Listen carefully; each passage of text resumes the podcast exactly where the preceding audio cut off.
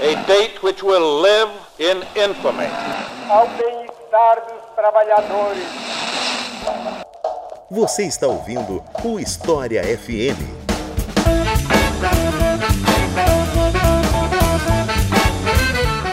Salve ouvintes do História FM, bem-vindos a mais um episódio do podcast do Leitura Briga História. Eu sou Iclis Rodrigues e hoje vamos falar sobre fugitivos nazistas que vieram para a América do Sul, especialmente para o Brasil. E para falar sobre isso, eu trouxe alguém que estuda esse tema, que estudou esse tema com profundidade no doutorado, mais precisamente o professor Bruno Leal, da UNB. Então, Bruno, te passo a palavra para você se apresentar para o público. Olá, Iclis. Olá a todos e todas, ouvintes sintonizados no História FM. É um prazer estar aqui com vocês hoje. Obrigado pelo convite e eu estou bastante animado para essa conversa. Meu nome é Bruno Leal, eu sou professor de História Contemporânea da Universidade de Brasília, a UNB, e também do programa de pós-graduação em História da UNB.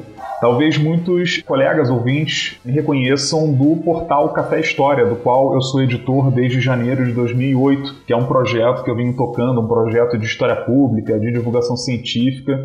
E no plano acadêmico, eu pesquiso o destino de alegados criminosos de guerra nazistas política de punição no imediato pós-guerra e a ocupação da Europa pelas forças aliadas nesse mesmo período. Por conta do Café História, eu também tenho muitas pesquisas no campo da história pública e da divulgação científica. Então, participar de projetos como o seu podcast, o História FM, é para mim um super prazer, porque é uma oportunidade de eu me conectar com esse público não especializado em história. Então é isso. Vamos conversar um pouco mais sobre esses fugitivos depois dos comerciais.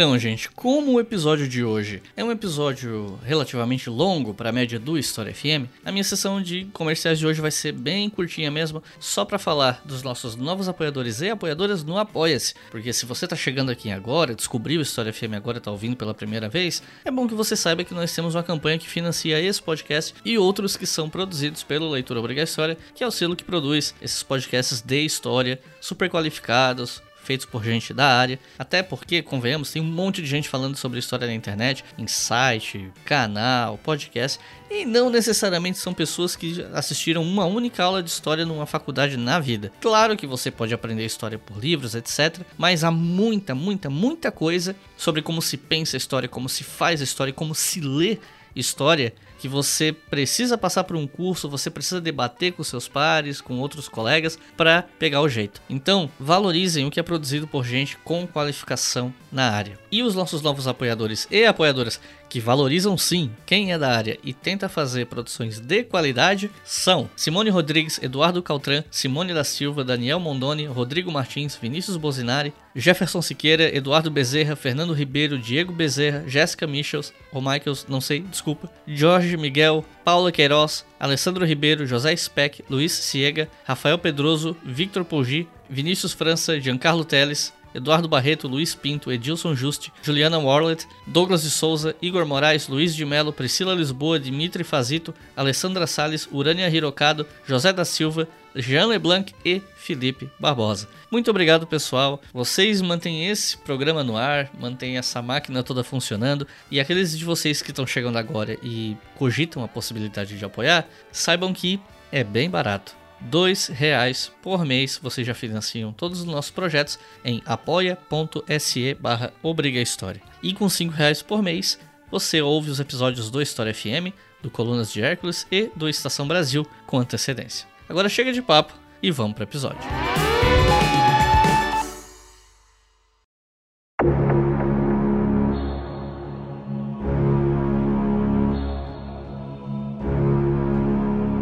Bom, a nossa história começa na Europa em 1945, quando a guerra acaba, pelo menos acaba na Europa, né, porque ela continua no Pacífico, e vários grupos, obviamente, queriam justiça ou mesmo vingança por conta dos horrores dessa guerra, né? E antes mesmo da guerra acabar, isso já acontecia, mas se exacerbou quando a guerra acabou na Europa. E aí já começa uma confusão sobre quem punir e pelo quê? É, por que pessoas entravam ou não na mira de quem tava caçando justiça ou vingança e tal? Tinha toda aquela coisa de quem era civil, quem era civil mas era colaboracionista, quem era Wehrmacht, quem é SS, toda aquela confusão de nomenclaturas e tal. E além da violência da guerra em si, nós tínhamos ali questões jurídicas envolvidas, como a própria noção de crime de guerra, né? Então, o que, que você pode nos falar sobre esse momento e essas dificuldades de tipificação dos crimes e responsabilização das pessoas nesse imediato pós-guerra? Beleza aí, Cris. Olha, desde 1942, é importante que a gente esclareça, a comunidade internacional estava muito bem informada quanto aos crimes que os alemães vinham cometendo relatos de setores da inteligência, da resistência, fugitivos, jornalistas e diplomatas descreviam uma ocupação que era uma ocupação do tipo terra arrasada, especialmente nos países do leste europeu. Havia ações de pilhagem, perseguições, maus tratos a prisioneiros de guerra, prisões políticas, deportações de civis, desmontes de fábricas, muitas fábricas foram desmontadas enviadas para a Alemanha, havia muito trabalho escravo, assassinatos de adversários políticos e, claro, ações de genocídio. Na imprensa americana já havia muitos relatos de campos de concentração e de extermínio. Tudo isso fez com que surgisse uma grande pressão para que as forças aliadas fizessem uma declaração pública contra a Alemanha, não só condenando esses crimes, mas também prometendo justiça para depois da guerra. Essa pressão, ela vinha principalmente de governos que haviam sido vencidos pela Alemanha e posteriormente ocupados, e que desde então funcionavam meio que de forma improvisada no estrangeiro. Era o caso, por exemplo, do governo polonês e do governo da Tchecoslováquia, que operaram primeiro em Paris, na França, e depois que a França caiu nas mãos dos nazistas, passaram a operar em Londres, na Inglaterra. A questão é que toda essa pressão não surtiu o efeito esperado. As forças aliadas, em geral, tinham muito medo de que uma declaração muito dura, muito peremptória, pudesse causar represálias aos seus soldados, especialmente os que estavam internados em campos de prisioneiros de guerra, e eram milhares de soldados. A ordem geral era vencer a guerra para somente depois falar em punição de criminosos de guerra. Foi somente por volta de 1943 ou até mesmo início de 44 que os aliados começaram a falar mais abertamente em punição aos criminosos nazistas. Embora, é verdade, nunca deixando claro o que aconteceria. Quando a guerra acabou, havia muitas dúvidas sobre o que fazer e como fazer. Os aliados, por exemplo, compilaram listas enormes de alegados criminosos de guerra. Mas essas listas ou eram muito curtas, algumas, para você ter uma ideia, não incluíam nem o próprio Hitler, o que constrangeu bastante a imprensa, enquanto outras listas eram muito longas, de forma que elas tornavam a coisa praticamente inviável. Também faltavam equipes técnicas, secretários, advogados, promotores e pessoas que falassem pelo menos duas línguas. Né? Você precisa ter uma pessoa que falasse inglês, ou que falasse inglês e francês, inglês e alemão. Isso era muito difícil de conseguir em tempos de guerra. No plano jurídico, faltava jurisprudência. O direito público internacional ainda era muito virgem, muito incipiente. Havia, claro, a codificação de crimes de guerra, mas essa codificação do direito público internacional ainda não dava conta dos crimes que haviam sido produzidos na Segunda Guerra Mundial. Quer dizer, você já tinha, desde o final do século XIX, regras de guerra que diziam o seguinte: olha, é proibido fazer uso de materiais químicos, é proibido metralhar náufragos depois do bombardeamento de navios, mas nada dava conta daquilo que tinha surgido durante a Segunda Guerra Mundial. Nenhum código, por exemplo, previa atos de genocídio. A própria palavra genocídio teve que ser cunhada pela primeira vez em 1944 para poder se referir ao que tinha acontecido durante aqueles anos do conflito. Uma outra questão importante: ministros e chefes de Estado deveriam ser punidos da mesma forma que generais e soldados comuns?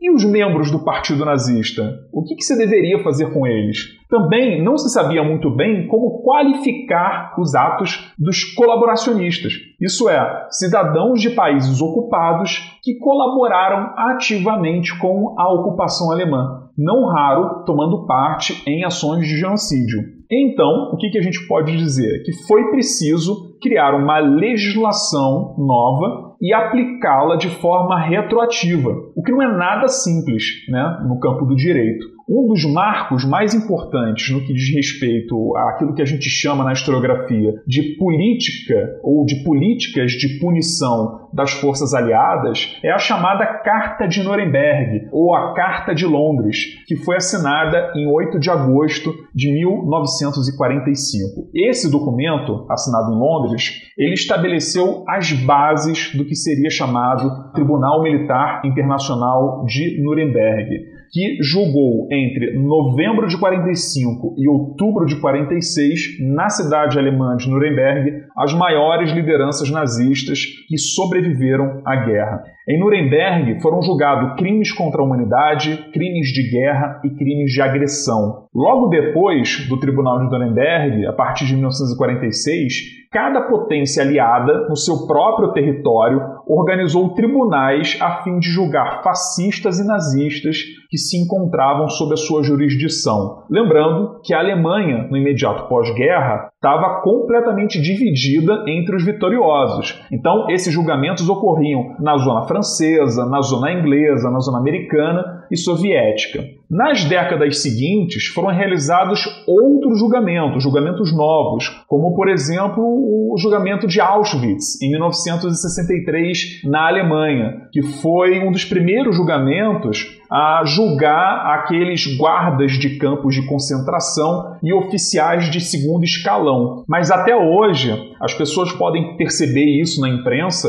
ex-nazistas octogenários, nonagenários são levados ainda lá de, de Bengala às cortes de justiça na Europa porque os crimes de guerra do nazismo eles não prescrevem, diferente de outros crimes. Mas isso que eu estou falando é a chamada justiça oficial existe no pós-guerra um outro tipo de justiça, que é do tipo informal, muito mais descentralizada, frequentemente pessoal, passional e de cunho vingativo. Ela é também conhecida como justiça imediata e ela foi extremamente violenta. Embora a guerra tivesse acabado, o imediato pós-guerra foi marcado por uma onda de violência sem precedentes na Europa. Vou pegar o caso da França e na Holanda. Nesses dois países, membros da resistência capturaram várias mulheres que tinham sido acusadas de colaborar com as forças inimigas. Essas mulheres capturadas tiveram as cabeças raspadas, os corpos cobertos com piche e penas. Muitas dessas mulheres foram obrigadas a desfilarem assim, semi-nuas, pelas ruas das suas cidades, e não raro utilizando placas com dizeres indecentes. O objetivo, como a gente pode perceber, era a chacota dessas mulheres, a humilhação dessas mulheres. E aí você se pergunta, ora, Bruno, mas por que raspar o cabelo, né? E aí tem uma questão de gênero muito forte, né? O cabelo para muitas mulheres é o símbolo do feminino, né? Da, da independência, o cuidado com o corpo. Então, você raspar a cabeça é de uma violência enorme. Na Itália, partisãs, né, que são os membros da resistência, fizeram vários pelotões de fuzilamento de fascistas. Na Bélgica, casas de colaboracionistas, aqueles que tinham colaborado com a ocupação nazista, eram marcadas com suásticas. A ideia era execrar publicamente esses colaboracionistas, mostrar para as vizinhanças quem tinha resistido à ocupação e quem tinha colaborado com a ocupação. Em Krasnodar, uma cidade soviética, as forças soviéticas organizaram grandes tribunais a céu aberto para julgar colaboracionistas. Esses tribunais de Krasnodar reuniram milhares de pessoas que assistiam, até com uma certa diversão, a enforcamentos públicos e que eram também filmados pelo governo da União Soviética. Na Alemanha, judeus recém-libertados de campos de concentração e extermínio caçaram por várias semanas seguidas guardas desses campos e invadiram fazendas próximas dos campos, não raro matando as famílias que viviam nesses espaços. O próprio Mussolini, né, grande líder da Itália, foi vítima dessa fúria popular. Ele, a sua esposa e outros correligionários do fascismo foram capturados no final da guerra, enquanto eles tentavam fugir do país, foram não só mortos, mas os seus corpos foram pendurados em praça pública, de cabeça para baixo. Os corpos foram apedrajados, foram insultados, cuspidos, mijados, foram esfolados. Os corpos ficaram absolutamente irreconhecíveis ao final dessa sessão de horror público. Né? E o Hitler ficou, obviamente, sabendo disso, não à toa ele preferiu o suicídio a ser capturado, não só pelos soviéticos, mas também pelas lideranças populares. Enfim, é preciso entender que a guerra gerou muitos ressentimentos. Quando o conflito acabou, as pessoas estavam ávidas por vingança. Elas queriam acertar as contas, fazer justiça com as próprias mãos. Não queriam esperar pelas forças aliadas, pela justiça convencional. Então, esse período do imediato pós-guerra foi um período de catarse coletiva. Foi um verdadeiro banho de sangue. As pessoas achavam que o final da guerra ia trazer paz e, na verdade, trouxe ainda mais violência, embora uma violência de outro tipo. Se sabe, por exemplo, que diversos oficiais aliados em determinados locais da Europa recém-libertada do nazismo deram a figuras populares 48 horas para que elas fizessem o que bem entendessem com seus antigos algozes. Então, por aí você pode imaginar o que foi essa suspensão do direito, a suspensão da normalidade, né? E que tipo de violência foi praticada nesse momento na Europa. É uma história da qual ainda hoje muita gente se recusa a enfrentar, né? Se tornou uma espécie de trauma coletivo para muitas pessoas que ainda hoje estão vivas. Hundreds of thousands of refugees fled Europe to South America after the Second World War. Hiding among them were top ranking Nazi war criminals. E eu queria te perguntar também sobre como é que funcionou o contexto da fuga dos nazistas da Europa, né? Como é que eles conseguiam fugir exatamente? Eu sei que existem várias histórias, né? Desde histórias que são verificáveis, que são factuais, como as Red Lines, até umas histórias mais extravagantes, como a da Odessa e tal. Então, eu queria pedir para você comentar como era feita essa fuga desses sujeitos e sobre essas histórias, né? Como as Red Lines, Odessa e por aí vai. Vamos lá e essa é uma questão super importante para esse período também. Só fazendo rapidamente uma diferenciação conceitual, né? A gente pode e a gente deve fazer um discernimento entre nazistas, né? Então a gente pode ter aqui pessoas que foram membros do partido nazista, do partido fascista, ou que tiveram algum tipo de relação comercial com o nazismo, que apoiaram o nazismo, mas ainda assim não foram membros do partido. A gente pode ter criminosos de guerra nazistas, então são pessoas que passaram por tribunais, pessoas que foram julgadas e que foram condenadas e conseguiram conseguiram fugir. E aí a gente pode falar, de fato, de criminosos de guerra nazistas. E a gente tem alegados criminosos nazistas. São indivíduos que são arrolados em crimes considerados crimes de guerra durante o, nazismo, mas que não chegaram a ir a julgamento, né? Então eles são alegados criminosos nazistas, né? É uma questão jurídica mesmo, né? Que nem na imprensa como normalmente se fala em ah, o suspeito foi apreendido por quê? Porque ele ainda não foi julgado, né? Exatamente, né? Isso pra gente, né, que trabalha com historiografia faz muita diferença. A gente precisa ter esse cuidado, né? Porque senão, se a gente pega filmes, romances que foram produzidos no pós-guerra, muitas reportagens, isso acaba formando um bloco, né, único, homogêneo, que na verdade é um pouco mais complexo. Então, o que eu vou falar aqui se refere mais a esses alegados criminosos nazistas e criminosos nazistas de fato do que aqueles sujeitos que apoiaram o nazismo de outra forma, né, não cometendo crimes diretamente, né? E isso aqui que fique bem claro que não existe aqui uma hierarquia daquele que foi mais problemático, ou que foi o mais malvado, não é isso que a gente está fazendo aqui, mas é uma questão mesmo de ordem historiográfica. Bom, partindo então para a tua pergunta, né? O que, que aconteceu com esses sujeitos que estavam implicados em crimes de guerra? A Europa, ela era um grande caos, como a gente viu quando a Segunda Guerra Mundial terminou. A Alemanha deixou de ser um estado independente. A mesma coisa aconteceu na Áustria e com outros países que foram ocupados ou que aderiram ao nazismo. Havia uma espécie de vácuo de poder enorme nesse período. Prender e julgar os criminosos de guerra era certamente um item na agenda dos aliados nesse imediato pós-guerra. Mas esse item estava longe de ser o único e muito mais longe ainda de ser o item prioritário nessa agenda das forças aliadas. Havia escassez de comida e de vestuário. A infraestrutura industrial da Europa havia sido reduzida a quase zero. Faltava mão de obra em todos os lugares. Faltava emprego, faltava renda e faltava habitação. Boa parte das casas, dos apartamentos tinham sido completamente destroçados por conta dos bombardeios. Doenças antes vencidas pela medicina voltavam a fazer milhares de vítimas, como é o caso do tifo e do cólera. Né? Então, assim, o pós-guerra ele também é um momento de crise sanitária. Os aliados eram agora não só força de ocupação, mas eles faziam papel de Estado dentro desses países que agora não tinham governo próprio e precisavam dar conta de todos esses problemas. Então você pode imaginar a dificuldade que foi implementar uma política de punição bem estruturada, bem clara. Né? Não houve esse tipo de política de punição. As equipes de investigação eram super enxutas, tinham um volume de trabalho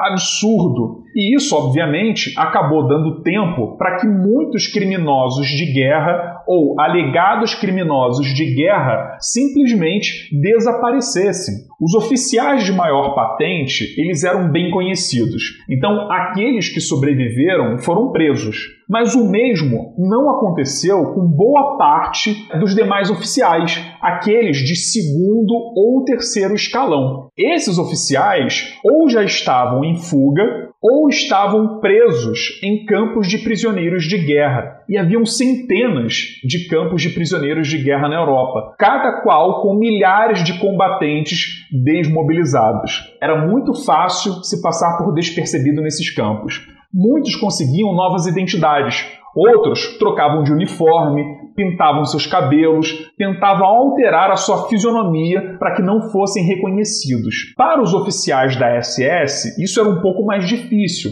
porque eles carregavam, na maioria dos casos, uma tatuagem que os identificava. Mas mesmo nesses casos, era possível e frequente dissuadir as forças aliadas. Eles alegavam que desempenhavam um trabalho burocrático ou algo do tipo, né? E que não eram chefes de campo de concentração e que nem estavam relacionados a ações de genocídio. Não era muito difícil escapar de um campo de prisioneiros de guerra. O número dos internos era muito, muito alto e as medidas de segurança eram muito frágeis. Muitos criminosos de guerra escaparam de forma simples desses campos. Eles abriam cercas, eles cavavam túneis, eles subornavam soldados e às vezes contavam com a ajuda de civis que estavam trabalhando fora do campo. O grande problema para esses criminosos de guerra era fora do campo. Né? Uma vez que você escapasse de um campo de prisioneiros de guerra, o que, que era possível fazer? Contar com a ajuda de quem? Numa época de tanta penúria. Muitos criminosos de guerra contaram com a ajuda de familiares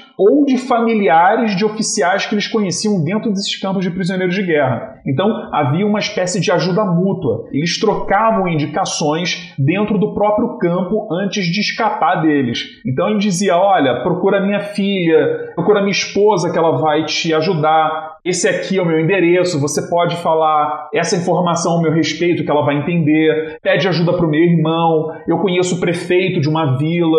Então, se trocava esse tipo de informação, né? acontecia esse tipo de coisa dentro dos campos de prisioneiros de guerra. E aí, uma vez que eles alcançavam esses endereços, essas cidades, essas vilas, eles eram escondidos em sótãos, em porões, até que a poeira baixasse né? desse período imediato pós-guerra. Agora, outros oficiais que não conseguiam contar com esse tipo de expediente deram o seu jeito. Eles foram viver em florestas, procuraram povoados pequenos, eles sempre tentavam se manter longe das grandes cidades.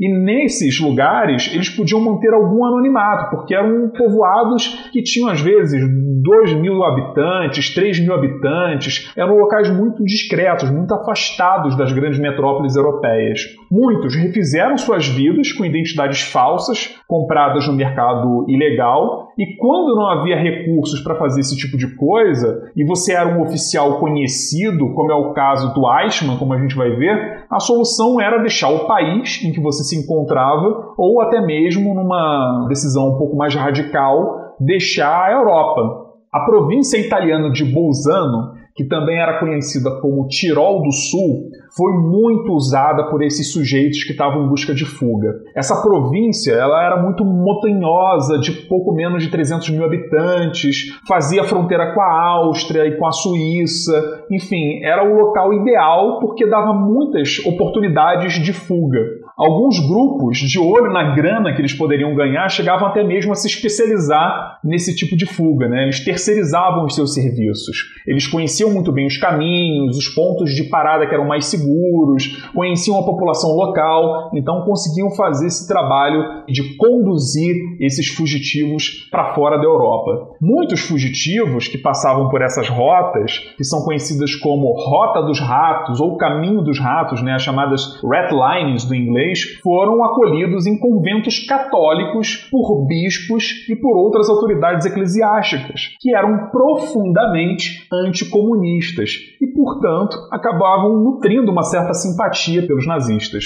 O caso mais famoso foi o do diretor do Colégio Teutônico de Santa Maria della Nima, o Alois Udal. A gente vai falar bastante dele aqui na nossa entrevista. Os documentos da inteligência aliada apontam o Udal e os seus contatos na região como um dos principais facilitadores de fugitivos no imediato pós-guerra. Não chegava a ser uma organização formal, mas um grupo que se conectava de forma bastante orgânica.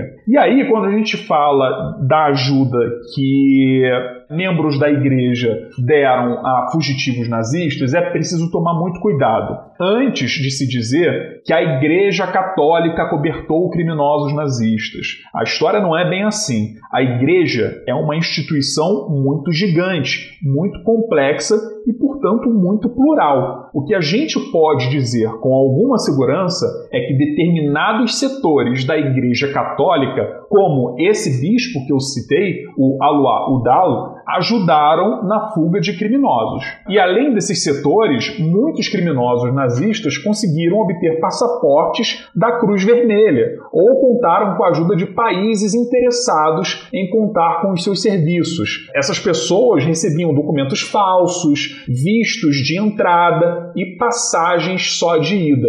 Há vários casos documentados de fuga de criminosos nazistas para a América Latina, para os Estados Unidos, para o Oriente Médio, para o Canadá, para a Austrália e por aí em diante. Essas red lines deram também origem a muitos mitos. O mais famoso é aquele que você citou na pergunta, o da chamada Odessa, que era um anagrama, conforme se dizia, para uma organização chamada Organização de Antigos Membros da SS, o que seria por si só, Iclis, um péssimo nome para uma organização secreta, né? Sim.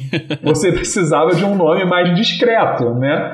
E, e essa Odessa, ou Odessa, teria sido uma suposta organização nazista internacional secreta, com muitos recursos, contatos e com muitas ramificações, e que tinha sido criada no final da Segunda Guerra Mundial por um grupo de oficiais da SS com o objetivo de facilitar rotas de fuga secretas de nazistas. Quem divulgou bastante essa narrativa da Odessa foi um sobrevivente do Holocausto chamado Simão Wiesenthal. O Wiesenthal ele foi uma pessoa muito importante no pós-guerra. Depois de passar por vários campos de extermínio e perder boa parte da família e dos amigos, ele era judeu, ele dedicou a sua vida a encontrar alegados criminosos de guerra e levá-los à justiça. O Wiesenthal ele sempre fazia questão de dizer o seguinte: o que eu faço não é vingança, é justiça. E aí, em prol disso, ele criou logo nos primeiros meses após a guerra um centro de documentação e uma instituição que funciona ainda hoje com o nome de Centro Simão Wiesenthal e que tem o intuito de fazer esses criminosos a responderem pelos seus atos.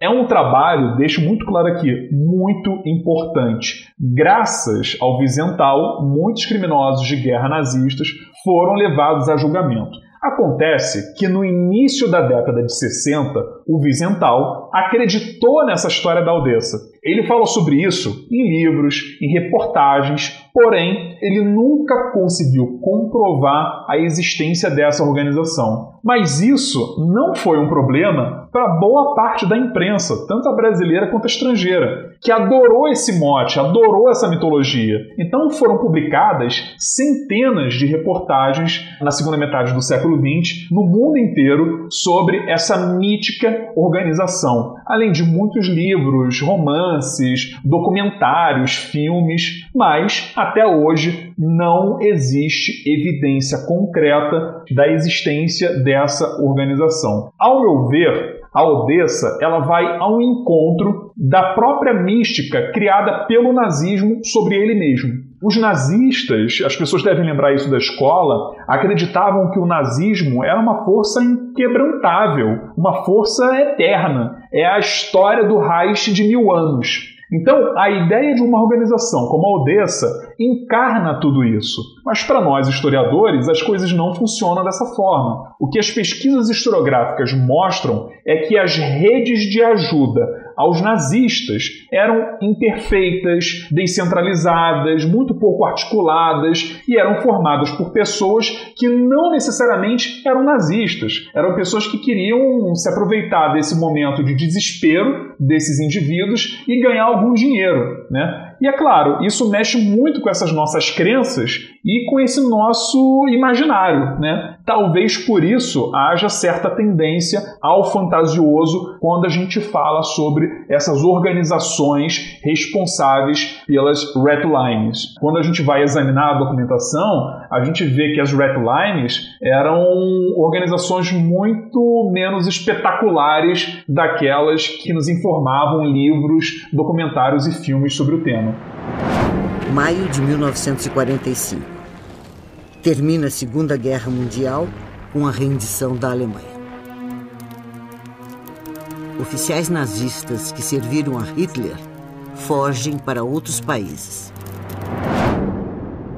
Estreitando um pouco mais o recorte aqui, falando sobre esses caras que fugiram para América do Sul. A América do Sul ficou estigmatizada, né, como uma espécie de paraíso de fugitivos nazistas, né? E eu sei que você tem críticas severas a esse estereótipo, então eu queria saber quais são as tuas críticas sobre essa responsabilização da América do Sul e os usos políticos dessas críticas. É verdade, Iclis. É, eu tenho muitas críticas, existe esse estigma e eu acho que a gente precisa problematizar desconstruir esse estigma. Mas antes de falar sobre isso, é preciso fazer um alerta importante. Há centenas de casos documentados de criminosos nazistas que deixaram a Europa para viver na América Latina. É o caso de países como Bolívia, Paraguai, o próprio Brasil, Chile, Uruguai. A lista é vasta. A Argentina é o caso mais emblemático de todos. A Argentina de Perón recebeu diversos alemães, italianos e croatas envolvidos até o pescoço em acusações de crimes de guerra. O Adolf Eichmann, um dos principais envolvidos na chamada solução final para a questão judaica, que era um eufemismo para o genocídio dos judeus,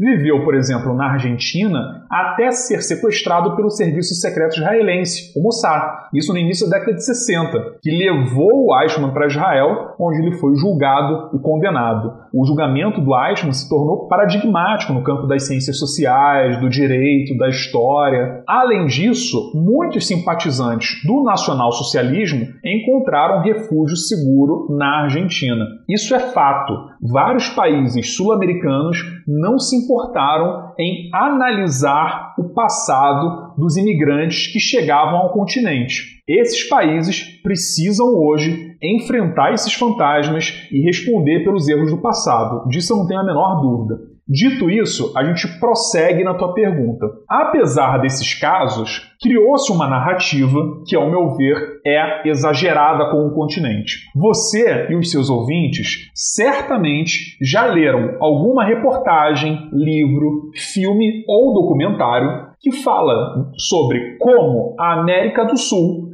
em alguns casos a América Latina, recebeu não só muitos criminosos nazistas, como ainda esses países ajudaram de forma decisiva esses criminosos. Aqui, em países como Brasil, Argentina, Chile, Paraguai, esses criminosos de guerra teriam tido uma vida nababesca, uma vida de luxo, com muitas mordomias, com a proteção do governo. Em nosso continente, além disso, dizem essas narrativas, teriam operado também livremente organizações secretas como a Odessa, não raro contando com a ajuda das colônias alemãs. Bom, há vários problemas nessas narrativas e eu pude analisar, eu pude pesquisar algumas dessas narrativas na minha tese de doutorado, que foi defendida em 2015 na UFRJ. Na minha pesquisa, eu descobri que a imprensa publicou muito material fantasioso, muito material equivocado, informações imprecisas ou mesmo sensacionalistas.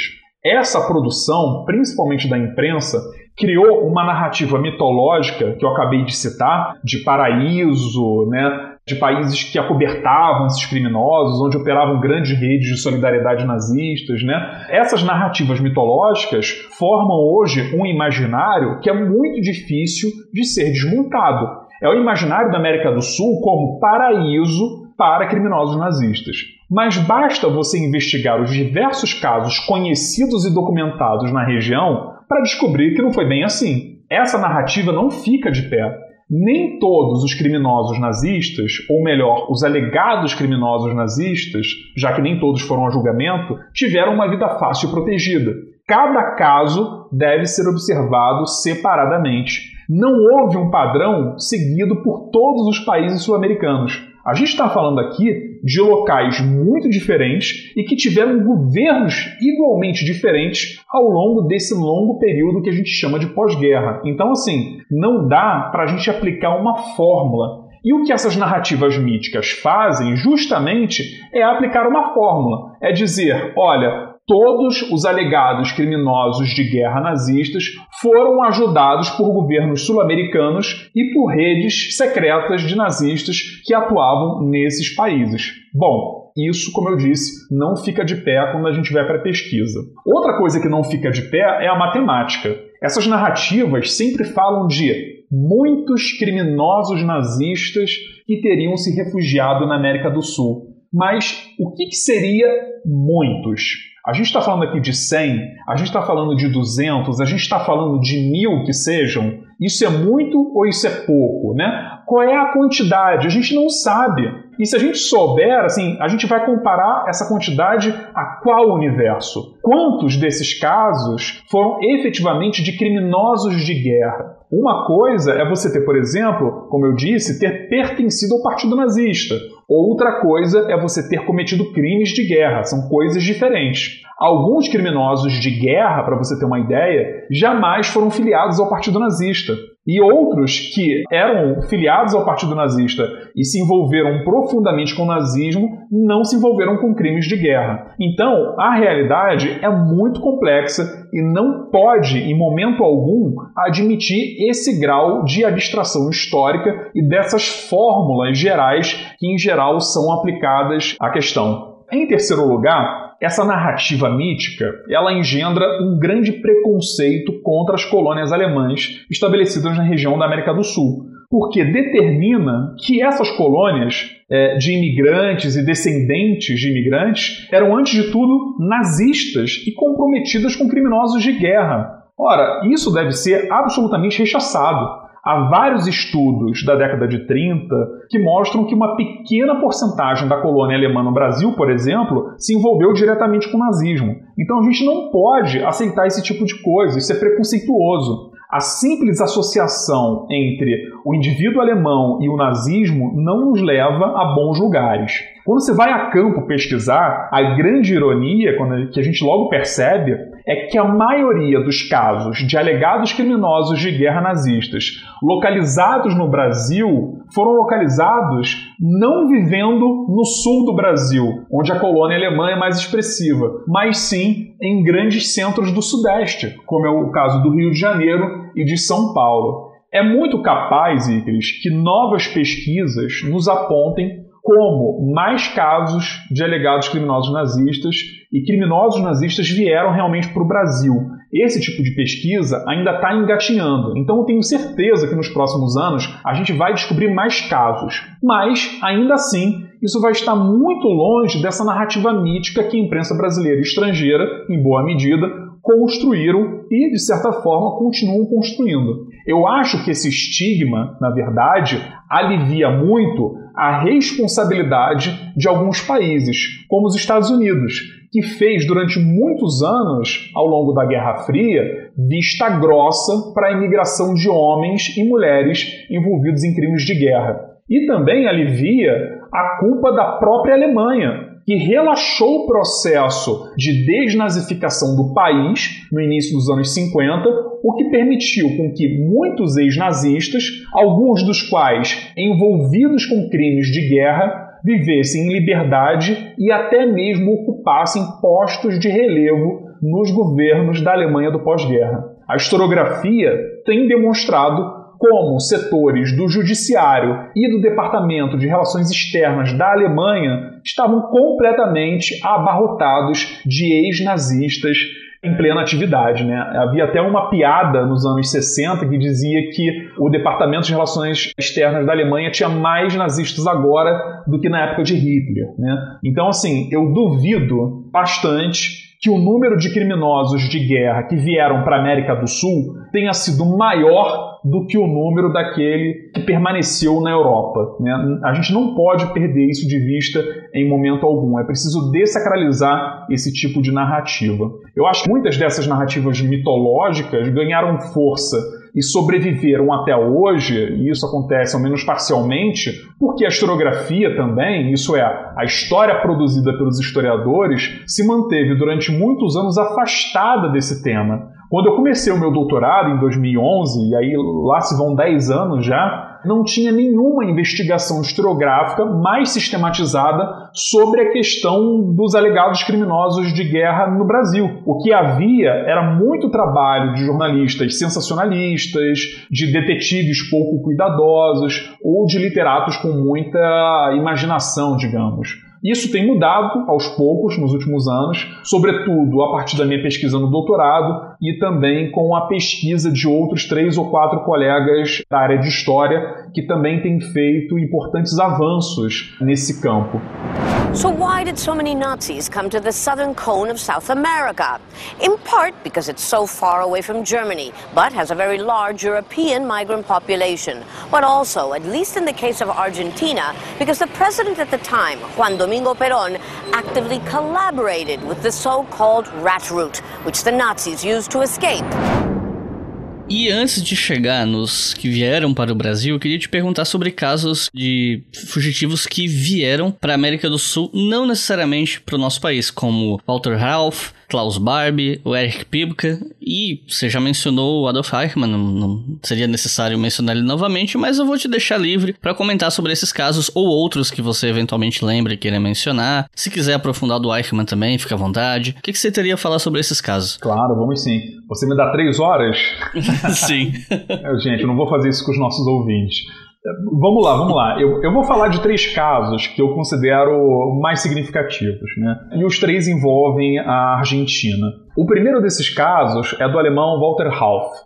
O Ralph ele foi do Serviço de Segurança do Partido Nazista, SD, e ele trabalhou no setor de inteligência da SS. Em pouco tempo, ele se tornou chefe da seção de questões técnicas do Serviço Central de Segurança do Reich, o temido RSHA, que era liderado pelo Reinhard Heydrich, né, que era um nome de confiança de Hitler. E nesse setor, o Ralph ele foi um dos responsáveis pelo desenvolvimento e pela implementação de caminhões, olha que coisa terrível, que jogavam gás carbônico para dentro das suas carrocerias. E dentro dessas carrocerias existia o quê? Pessoas. A novidade, né, como foi entendida na época, essa novidade foi utilizada para matar por asfixia cerca de 200 mil pessoas na Alemanha e acabou funcionando como um preâmbulo para as câmaras de gás que seriam em breve instaladas nos campos de extermínio. Bom, após a guerra, o Ralph foi capturado e mantido em um campo de prisioneiros, mas do qual ele acabou escapando em 1946, um ano depois da guerra. Ele permaneceu escondido por um ano e meio no monastério de Roma antes de migrar para o Chile. Em dezembro de 62, ele foi localizado e preso em Punta Arenas, no Chile. Nessa época, a Alemanha Ocidental, capitalista, apresentou um pedido formal de extradição ao governo chileno. A Suprema Corte do Chile analisou o processo, analisou o pedido, mas indeferiu por seis votos a um o pedido da Alemanha e alegou que os crimes do Hoff um ex-membro da SS, já haviam prescrito. O fato gerou, com toda a razão do mundo, uma grande desconfiança por parte da opinião pública e das chancelarias dos governos europeus em relação às autoridades chilenas. Dez anos depois, essa desconfiança foi reforçada, porque em 1972, o Simon Wiesenthal, que a gente falou há pouco, sobrevivente do campo de extermínio de Auschwitz e fundador de uma organização que procurava criminosos nazistas, enviou uma carta ao então presidente do Chile, Salvador Allende, pedindo que ele reconsiderasse a decisão da Suprema Corte do seu país. E o Allende, em resposta ao Vizental, disse que, olha, eu condeno os crimes cometidos pelo nazismo, mas, por outro lado, não posso atender esse pedido por uma questão técnica jurídica. Ele disse na época que ao presidente da República estaria vetado, em virtude da lei, exercer as funções judiciais, arrogar-se de causas pendentes ou reabrir processos finalizados. E, por conta disso, o Ralph, mais uma vez, não foi extraditado e viveu no Chile até a sua morte de causas naturais em 14 de maio de 1984. Isso algumas semanas depois, o Estado de Israel ter emitido um novo, um terceiro pedido de extradição. Então a gente pode ver que o Ralph ele escapou da justiça no pós-guerra. Um outro episódio que comprometeu a imagem da América Latina envolveu a Bolívia e também o SS Klaus Barbie. O Barbie nasceu em 1913 na Alemanha e entrou ainda muito jovem para o Partido Nazista em 1932. Três anos depois de entrar para o Partido Nazista, ele já fazia parte da SS. Em 42, já com a Segunda Guerra Mundial rolando, ele já era visto como um servidor fiel do nazismo e acabou assumindo um cargo de confiança de chefe da Gestapo em Lyon, na França. Em Lyon, o Barbie prendeu, torturou e deportou centenas de pessoas, principalmente judeus. Para quem é historiador e está escutando a gente, foi o Klaus Barbie um dos carrascos do historiador francês Marc Bloch, que foi um dos pais fundadores do movimento do Zanali. No imediato pós-guerra, o Klaus Barbie foi cooptado pelo Serviço de Contra-Inteligência dos Estados Unidos durante a gestão do Truman, isso já no contexto da Guerra Fria. Os americanos, nesse imediato pós-guerra, estavam super interessados nas técnicas de interrogatório do Barbie, que poderiam ser, na opinião deles, utilizadas agora para outros fins. E aí eles tinham em mente os soviéticos. Quando os franceses souberam do paradeiro do Barbie, eles exigiram imediatamente a sua extradição. Mas quando isso aconteceu já era tarde. O Barbie, contando com a ajuda do Corpo de Contra-Inteligência do Exército dos Estados Unidos, o SIC, conseguiu escapar à Europa. Ele foi para a Bolívia e viveu vários anos na Bolívia, com o nome falso de um judeu chamado Klaus Altmann. Então veja que ironia, né? Um criminoso de guerra nazista responsável pela morte de milhares de judeus, é, pela deportação, pela perseguição política, acabou indo viver na Bolívia com o nome falso de um judeu. Né? Na Bolívia, ele obteve a cidadania boliviana e trabalhou diretamente com grupos de extrema-direita e até mesmo, segundo nos relatam documentos, com a ditadura que vai governar a Bolívia entre 1964 e 1982. Em 71, o Barbie, que também era conhecido como açougueiro de Lyon, foi identificado por um casal que perseguia criminosos de guerra, que eram conhecidos como caçadores nazistas, que era um casal, era o Serge e a Beth Klaserfeld, e um pedido de extradição foi emitido pelo governo francês. Após dois anos de apreciação desse pedido, a Suprema Corte na Bolívia, na época ainda sob ditadura militar, recusou o pedido e o Barbie mais uma vez contou com essa proteção das autoridades. Apenas em 1982, quando já estava em curso o processo de transição democrática na Bolívia, os franceses emitiram um novo pedido de extradição e esse pedido, dessa vez, diferentemente do outro, foi acatado pelo governo boliviano. Só aí o Klaus Barbie, que já contava com 69 anos de idade, foi extraditado, julgado e condenado na França. Bom, e o terceiro caso que eu queria mencionar, e que já foi comentado por mim, é o caso do, do Adolf Eichmann, que desempenhou um papel super importante no desenho da chamada solução final para a questão judaica. Como eu disse, são eufemismos dos nazistas para se referirem ao genocídio do povo judeu durante a guerra. O Eichmann ele foi chefe do departamento da Gestapo 4BH. O que era esse departamento? Esse departamento ele era especializado em judeus. Então, através dele, o Eichmann organizou e coordenou o transporte de milhões de pessoas para os campos de concentração e de extermínio. Em dois meses, atuando na Hungria, por exemplo, o Eichmann cuidou da liberação de 147 trens com mais de 400 mil judeus em vagões de carga para fora do país. Segundo a Hannah Arendt, o Eichmann fez tudo para tornar final a solução final. Uma frase importante do livro dela, Hannah Arendt, cientista política alemã exilada nos Estados Unidos e que acompanhou o julgamento do Eichmann em Jerusalém. Quando a guerra acabou, o Eichmann começou a ver uma verdadeira peregrinação para fugir da justiça. Ele viveu em florestas, ele adotou três ou quatro identidades falsas, viveu na Áustria até conseguir ir finalmente para a Argentina, onde ele viveu por vários anos com a ajuda de outros alemães, igualmente arrolados em crimes de guerra, e muitos contatos também no governo argentino.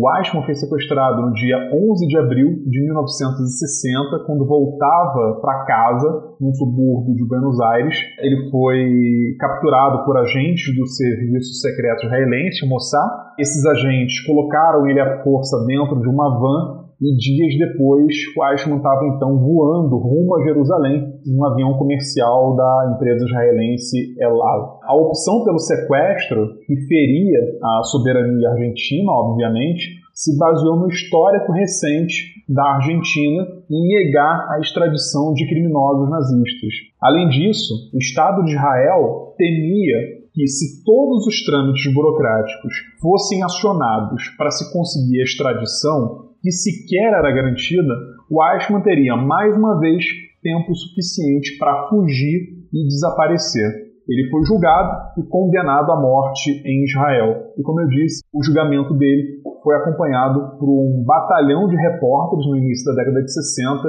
e entre esses repórteres estava Hannah Arendt, que fez uma série de reportagens e depois deu origem a um livro belíssimo chamado Eichmann em Jerusalém, é nesse livro que a Hannah Arendt desenvolve um conceito muito importante na ciência política chamado banalidade do mal, e que foi muito mal interpretado durante muitos anos. O que ela quer dizer com esse termo, né, a banalidade do mal? Ela diz o seguinte, olha, o Eichmann ele é muito diferente de um certo imaginário que nós temos do nazista, que é aquele sujeito muito mal, muito forte, aquele sujeito que odeia os judeus, que não tem um pingo de humanidade. E a fotografia que ela faz de Eichmann nesse livro é muito diferente. Ela fala: olha, Eichmann não tinha nenhum motivo especial para odiar os judeus, como de fato parecia que ele não odiava. Eichmann era um pai atencioso, um sujeito muito magro, com uma imagem muito frágil, né? aparentava ser muito frágil, Eichmann perseguia e levava judeus para o, o abatedouro simplesmente porque isso fazia parte do trabalho dele. Ele era um burocrata, estava atrás de uma mesa de escritório e lidava com pessoas da mesma forma com qual as pessoas que trabalham em escritório trabalham com canetas, computadores, né? são objetos. Então Eichmann tratava pessoas dessa forma, não eram humanos para ele. Daí ela dizer a banalidade do mal, né? a banalidade do mal nesse sentido. Né? Para ele, a morte de milhares de pessoas era algo simplesmente banal, corriqueiro, e ele fazia todas essas atividades profissionais com o intuito de subir na carreira, de ter uma carreira reconhecida, de ganhar dinheiro, enfim, lidava com esse trabalho como se fosse um qualquer outro trabalho, né? Daí que vem então essa expressão banalidade do mal.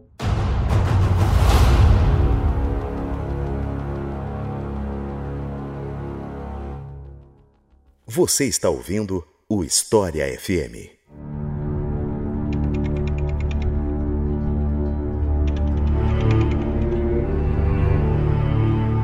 Bom, agora eu queria saber do caso, né, ou melhor dizendo, dos casos, porque não é só um, dos caras que vieram pro Brasil mesmo. E o primeiro que eu pensei em abordar foi o do Jacques Charles Noël Duguay de Berneville, que ficou conhecido como Conde de Berneville. E eu queria te perguntar, quem é esse cara, como é que ele veio para cá, como é que terminou a história desse cara, enfim. Beleza. O Bernonville, ele é uma das descobertas da minha tese de doutorado. Ele não foi o centro da minha investigação, mas apareceu no meu radar quando eu fazia as minhas pesquisas. O Bernonville, ele nasceu na França em dezembro de 1897, finalzinho do século XIX. Ele era, como muitos outros jovens da época, jovens da França, muito nacionalista, muito católico e monarquista. O Bernonville, ele gostava de ser chamado de conde, mas a origem aristocrática dele é bastante questionável. Eu não encontrei nenhuma comprovação de que ele viesse de fato de uma família nobre nesse sentido. Então, ele usava esse conde, mas de uma maneira muito, digamos assim, pouco crível. Durante a juventude, o Bernonville lutou na Primeira Guerra Mundial e teve sempre muito envolvido com política. Ele foi membro de várias agremiações de extrema-direita francesa depois da Grande Guerra e chegou inclusive a ser preso por participar de ações golpistas contra a República Francesa. Quando a França foi invadida, derrotada e ocupada pelos nazistas, o Bernonville, assim como muitos outros monarquistas e membros de organizações de extrema direita, ele se aliou aos nazistas. O Bernonville e os seus colegas enxergavam a ocupação nazista como uma forma de implementar os seus projetos políticos, a sua agenda política na França. Durante a ocupação, ele colaborou com os nazistas de diferentes formas, inclusive participando de ações contra as forças da resistência francesa. Quando a guerra acabou, o Bernonville fugiu para o Canadá, onde ele foi muito bem recebido pela comunidade francófona de Quebec. Enquanto isso, na França, ele acabou sendo julgado duas vezes em absentia, isso é, mesmo não estando presente no país e no tribunal. Ele foi duplamente condenado à morte pelo crime de traição à pátria, que foi um enquadramento jurídico que a França encontrou para legalmente tentar julgar e punir muitos colaboracionistas nesse período do pós-guerra. O Bernonville ele foi localizado no Canadá e houve uma grande pressão pública para que o governo francês o extraditasse. Em 1941, quando isso parecia perto de acontecer, o Bernonville conseguiu um visto permanente para o Brasil. E ele veio para o Rio de Janeiro, onde viveria o restante da sua vida. Assim que ele chegou ao Rio, ele meio que desapareceu. Ninguém sabia onde ele estava. Até que uma equipe do jornal Última Hora, um dos maiores na época, o encontrou, veja que coisa, no convento de Santo Antônio. Bernonville, católico fervoroso que era, conseguiu refúgio no monastério mais importante e tradicional do Rio de Janeiro. Quando isso veio à tona, a imprensa caiu em cima do caso. Foi um verdadeiro escândalo na época. E muito se ventilou nos jornais que, inclusive, membros descendentes da antiga família real brasileira teriam dado algum tipo de ajuda ou cobertura a ele. O que eu, até o momento, não consegui confirmar essa informação. Vale lembrar que essa é uma pesquisa que eu ainda estou desenvolvendo e aí eu devo terminar ela até o final do ano. Mas até o momento não consegui confirmar essa suposta ajuda de descendentes da antiga família real brasileira ao Bernonville. Mas a gente já pode ver no caso do Bernonville como há alguns elementos das chamadas red lines, né? de ajudas de setores da Igreja Católica, dessa rede monarquista, então isso é muito interessante. O caso Bernonville nos permite observar esse tipo de coisa. Ainda nos anos 50, a França solicitou oficialmente ao governo brasileiro a extradição do Bernonville. Ele se defendeu como pôde diante do Supremo Tribunal Federal, que era o grande responsável por julgar pedidos de extradição, ainda assim funciona hoje, e se defendeu também perante a opinião pública brasileira. Nos jornais e revistas da época, ele se dizia vítima de uma perseguição política na França. Ele dizia que os comunistas tinham chegado ao poder por lá, no pós-guerra, e que a condenação dele não passava de uma condenação ideológica e política. O Bernonville, na minha opinião, ele foi muito esperto ao fazer esse tipo de defesa. Em primeiro lugar, porque ele jogava com um sentimento anticomunista que era muito forte na época da Guerra Fria.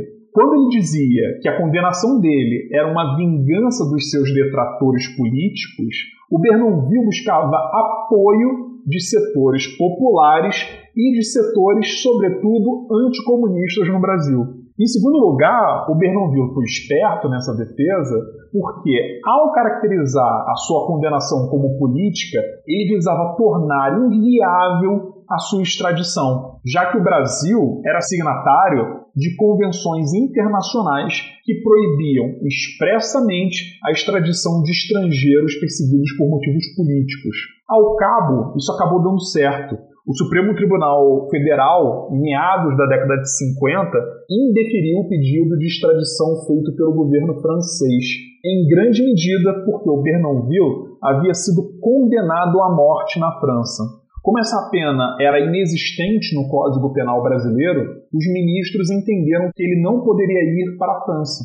E aí o Bernonville acabou ficando no Brasil. Ele morreu em 1972 na Lapa, assassinado em circunstâncias que até hoje são pouco claras.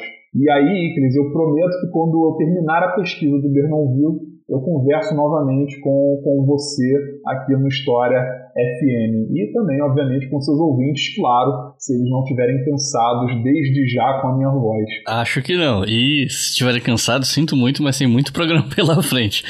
Próxima pergunta é sobre Robert Stiglitz, que eu não sei se eu estou pronunciando o nome dele correto, que era um letão. E aí eu te pergunto, quem é esse cara? O Robert Stiglitz. Ele foi outra descoberta da minha pesquisa no doutorado e que também aguarda mais aprofundamento. O Stiglitz, ele nasceu na Letônia e colaborou com os nazistas durante a ocupação da Alemanha, daquele país, durante a Segunda Guerra Mundial. Ao final da guerra, a União Soviética ocupou a Letônia e antes que ele pudesse cair nas mãos dos soviéticos e das suas duras punições para colaboracionistas, o Stiglitz deixou o país. E eu consegui localizar o Stiglitz no Rio de Janeiro, no início dos anos 50. Eu descobri que ele vivia no bairro do Maitá, que é um bairro super aprazível do Rio de Janeiro, na zona sul da cidade, é né, uma, uma região rica do Rio de Janeiro. Mas eu não pude verificar ainda como ao certo ele chegou ao Brasil e por que, que ele escolheu o país. Mas o que eu descobri, isso é muito interessante, são documentos da inteligência americana nos anos 50 e que foram desclassificados recentemente que mostram que o Stiglitz foi disputado pela inteligência americana e pela polícia brasileira. Ambos queriam contar com a expertise do Stiglitz. Ambos queriam contar com a consultoria anticomunista dele. Né?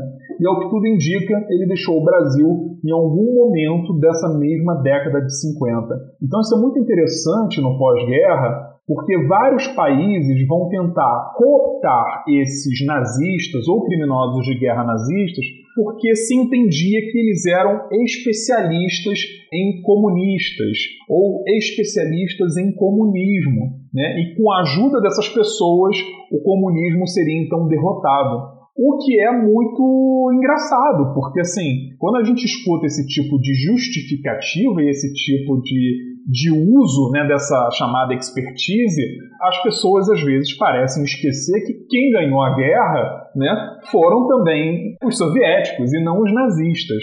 Então, esse clima, esse modus operandi da Guerra Fria ajuda muito a gente a compreender essas dinâmicas relacionadas aos criminosos de guerra nazistas né, logo depois do conflito. After World War II, thousands of German officers and wartime collaborators who supported the regime from France, Croatia, and other parts of Europe were looking for a new home. Many of them knew that they might be trialed and judged for their crimes and actions. Outros dois casos que eu queria te perguntar eram do Franz Stangl, que conseguiu vir para o Brasil e chegou a trabalhar na Volkswagen aqui, e o outro foi o caso do Gustav Wagner, que era conhecido como a besta de Sobibor. E aí, sobre esses dois, o que, que a gente pode falar? É, são casos super conhecidos no Brasil, é, geraram jurisprudência, né? Mas vamos por parte. O Franz Stengel, ele nasceu em 1908 na França, ele foi membro do Partido Nazista e participou de um projeto na Alemanha chamado Action T4, que era nada mais nada menos que o programa de eutanásia que matou centenas de pessoas e que acabou servindo de teste para o gaseamento de judeus durante o Holocausto. Mas o auge, digamos assim, da carreira do Stengel aconteceu no ano de 1942, quando ele foi comandante do campo de Sobibor e de Treblinka. Não sei se os nossos ouvintes conhecem, mas o campo de Treblinka, por exemplo, levou milhões de pessoas à morte. Quando a guerra acabou, o Stengel foi preso pelo exército americano, mas acabou escapando da prisão. Como eu disse antes, era muito fácil escapar dessas prisões, né? a segurança era muito frágil. E assim que ele escapou da prisão, ele foi para a Itália e depois para a Síria.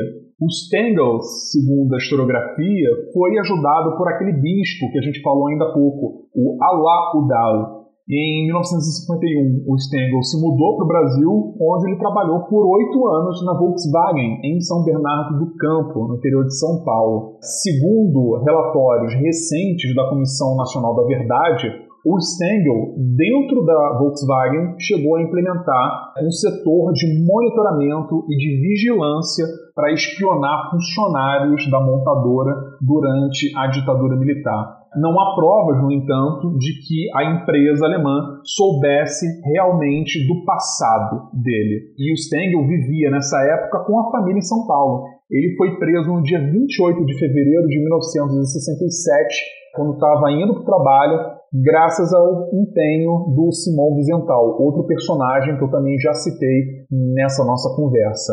Uma vez preso, vários países pediram a extradição do Stengel ao governo brasileiro. O Supremo Tribunal Federal, mais uma vez, analisou esses pedidos e concordou dessa vez com que o Stengel fosse extraditado para a Alemanha. Um desfecho, portanto, diferente daquele do Bernonville. O STF indeferiu o pedido da França, mas agora, pouco mais de 10 anos depois, o STF concordou com a extradição para a Alemanha. O processo ocorreu em tempo recorde, tanto que hoje é considerado um dos julgamentos históricos do STF.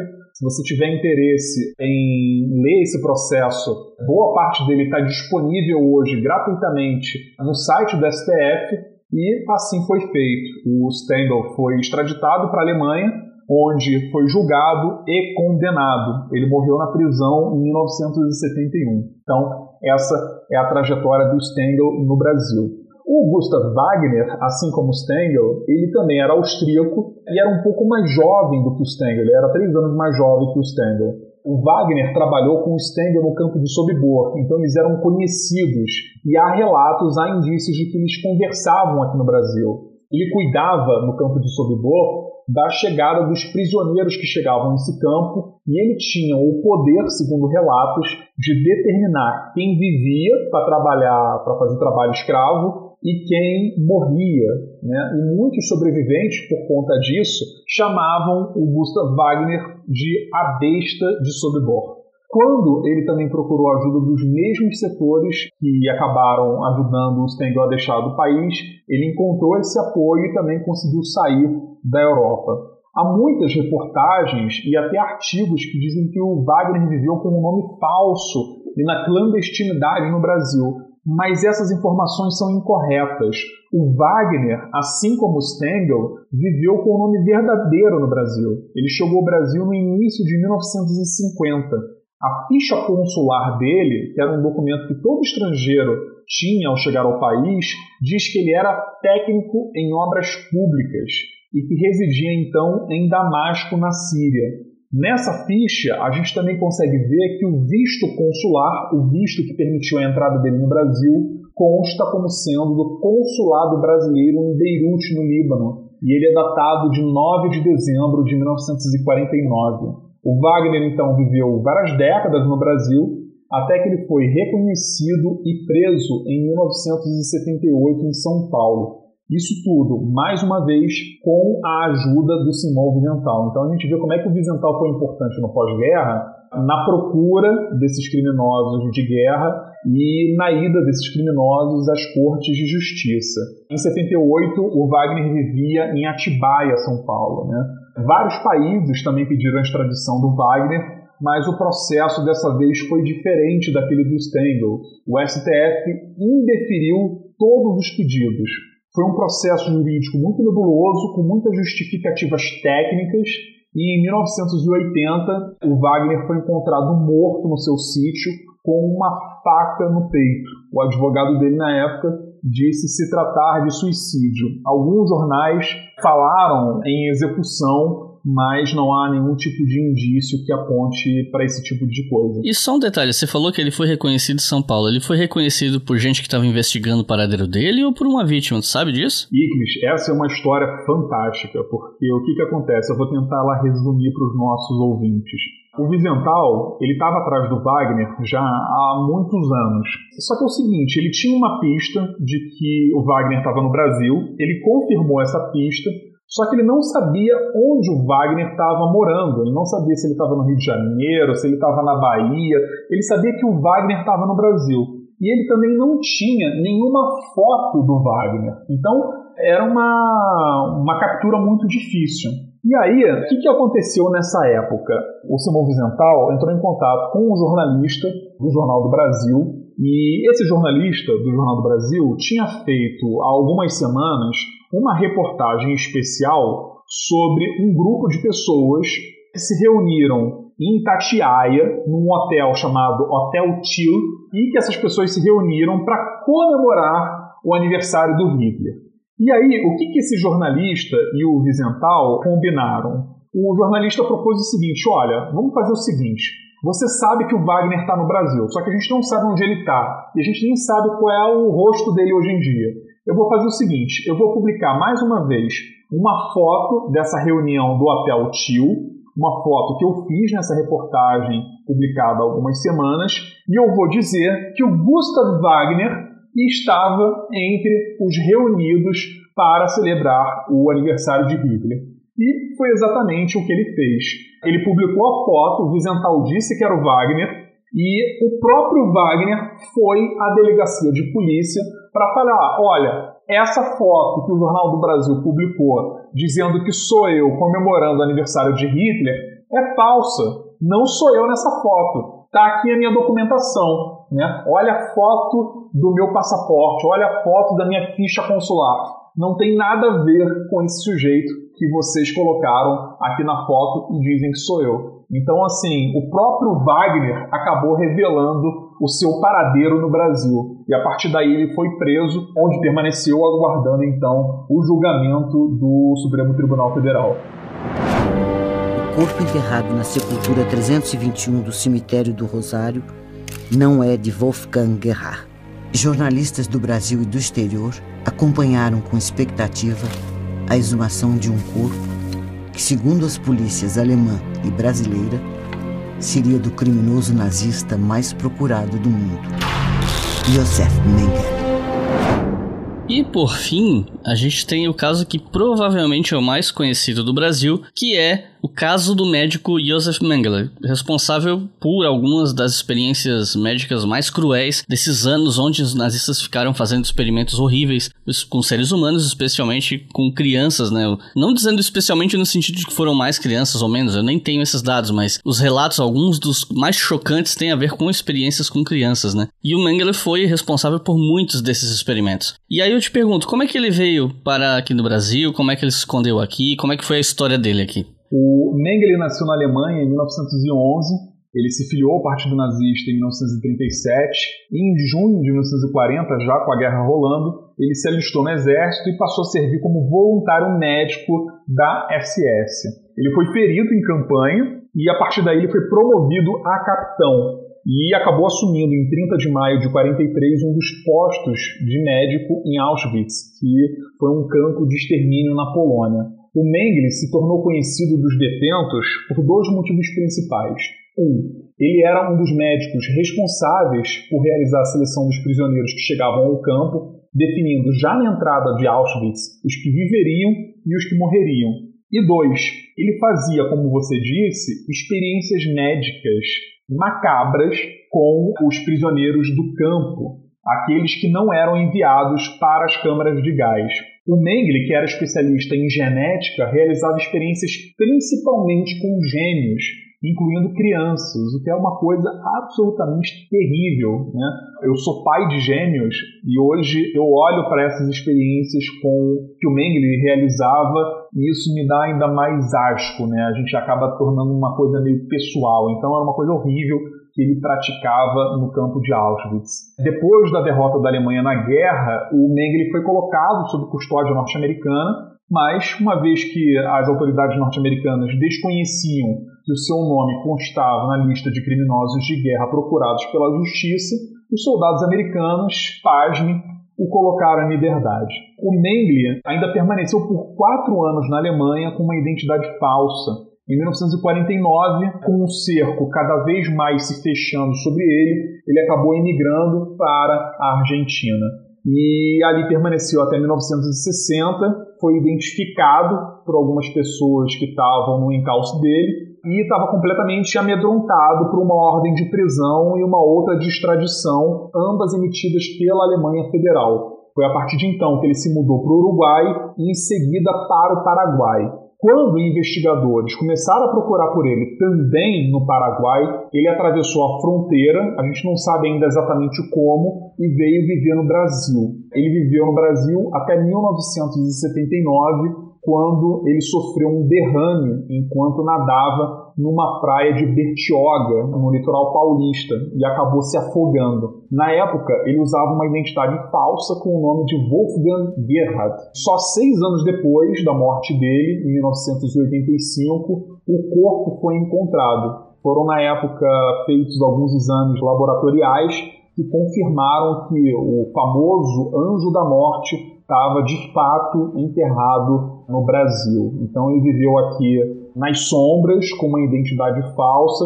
e diferente dos outros casos que a gente discutiu até agora, ele só foi encontrado depois de morto. E nessa época, no início dos anos 80, o Mengele era muito certamente o criminoso de guerra mais procurado do planeta. Existia nessa época uma premiação para quem o encontrasse vivo, e era uma premiação de um milhão de dólares. Um milhão de dólares já é muita grana hoje, naquela época muito mais. A descoberta do Mengele foi talvez o acontecimento mais midiático de 1985 no mundo e também no Brasil. Eu diria que foi um acontecimento que chegou a rivalizar aqui no país com a cobertura da chamada Nova República. O Estado de São Paulo, o Estadão, em 85, surpreendido com a quantidade de repórteres que chegavam no Brasil do mundo inteiro para cobrir a descoberta chegou a afirmar que o cenário era muito parecido com um cenário de Copa do Mundo, com a diferença de que jornalistas aqui não tinham as credenciais penduradas no pescoço. Né? Em algumas coletivas de, de imprensa, o Estadão diz que os jornalistas estrangeiros eram tantos que eles superavam os do próprio Brasil. Né? Então a gente consegue ter uma ideia do que foi o caso Mengele. Né? O país testemunhou uma invasão de equipes de televisão, de repórteres de veículos impressos, e se contavam na casa das centenas esses correspondentes de agências de notícias né, provenientes principalmente da Europa, mas também dos Estados Unidos, de Israel, de países da América Latina e também da África. O Mengele talvez tenha sido o grande último foragido né, do nazismo no pós-guerra. Lembro que na época, durante a pesquisa, eu encontrei esse dado, uma equipe da rede americana NBC chegou inclusive na ocasião a fretar um jato particular para chegar mais rápido ao Brasil e fazer essa cobertura da descoberta dos restos mortais do Mengele. Leitura Obrigatória é um selo de produção de podcasts de história e humanidades. E a nossa campanha no Apoia-se financia esse e todos os outros podcasts. Então acesse apoia.se barra e colabore para manter esse projeto educacional gratuito no ar.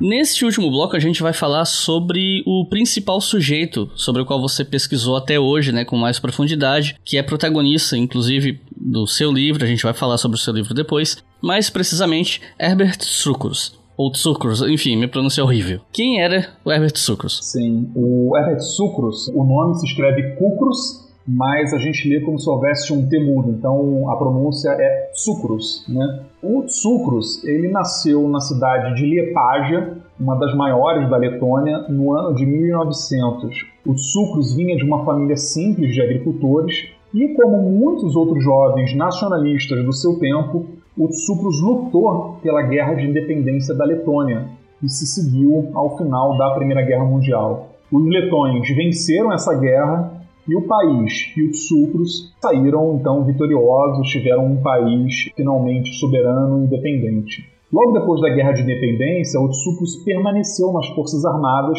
ele foi fazer o curso de piloto da recém-criada Força Aérea Letã. E aí ele logo se destacou, se notabilizou bastante na aviação nesses anos seguintes. Primeiro como piloto, ele era muito habilidoso, talvez o melhor piloto do país, e depois como construtor. Ele mesmo construía os próprios aviões, principalmente com peças usadas e peças encontradas em ferros velhos.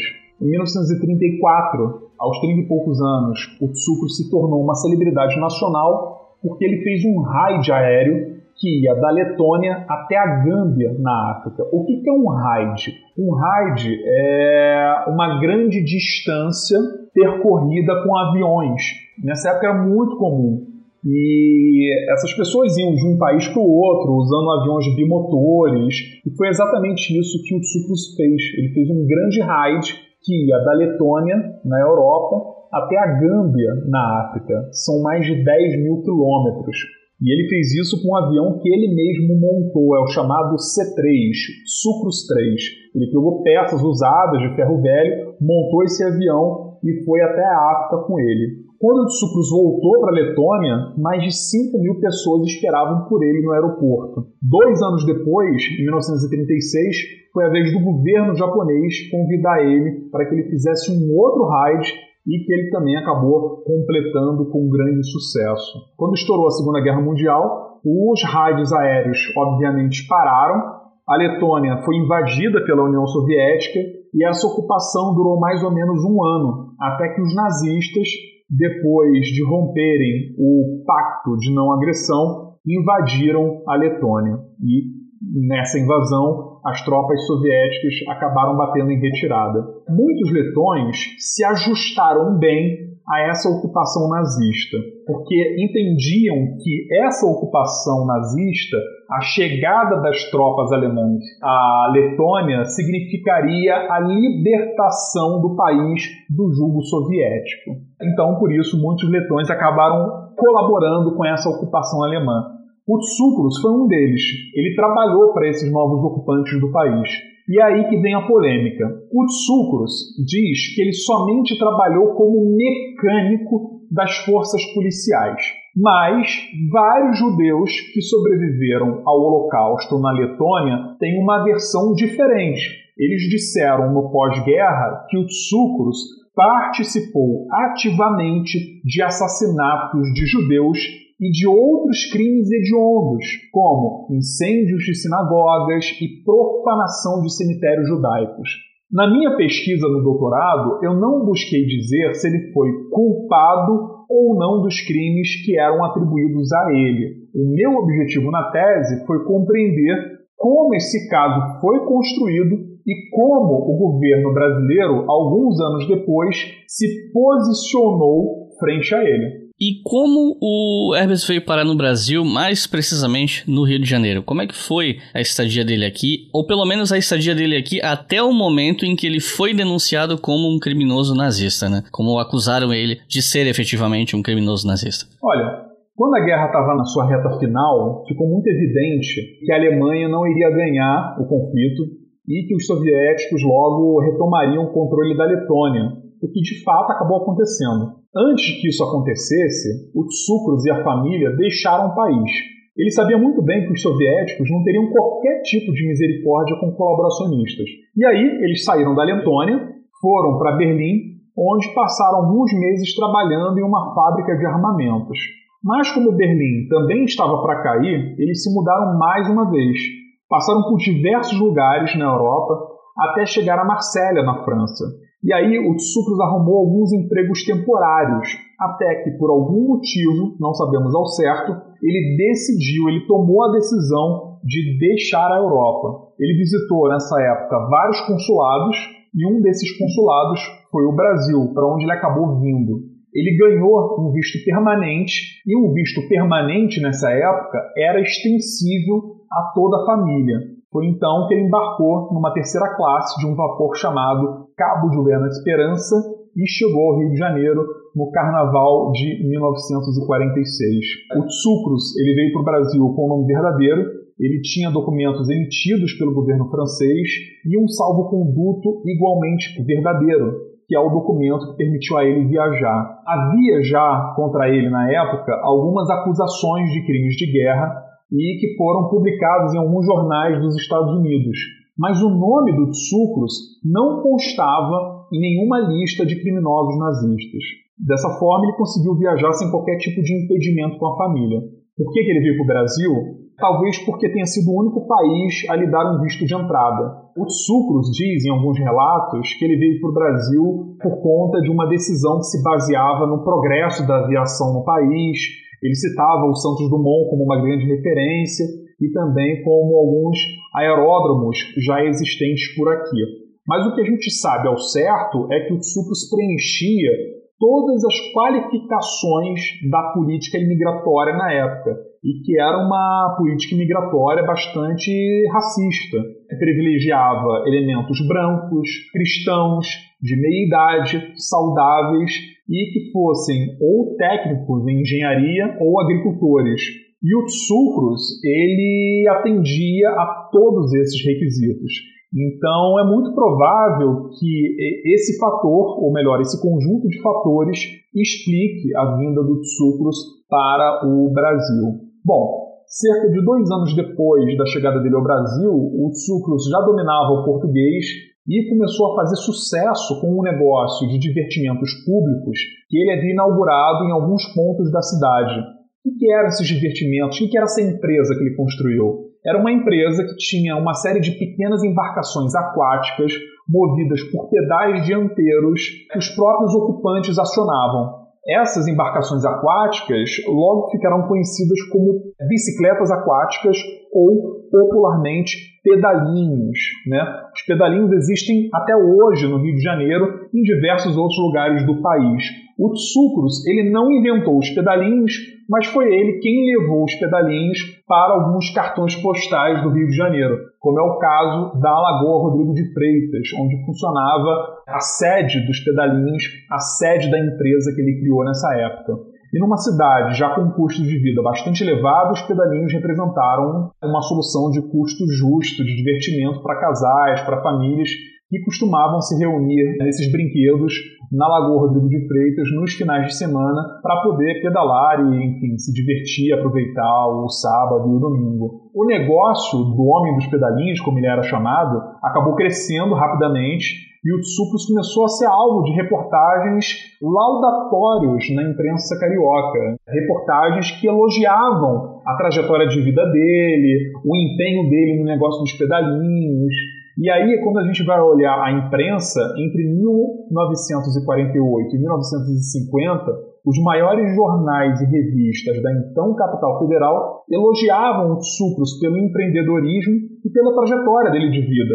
O Tsukros tinha contado aos jornais que ele tinha deixado a Europa fugindo dos horrores do pós-guerra e também da perseguição comunista.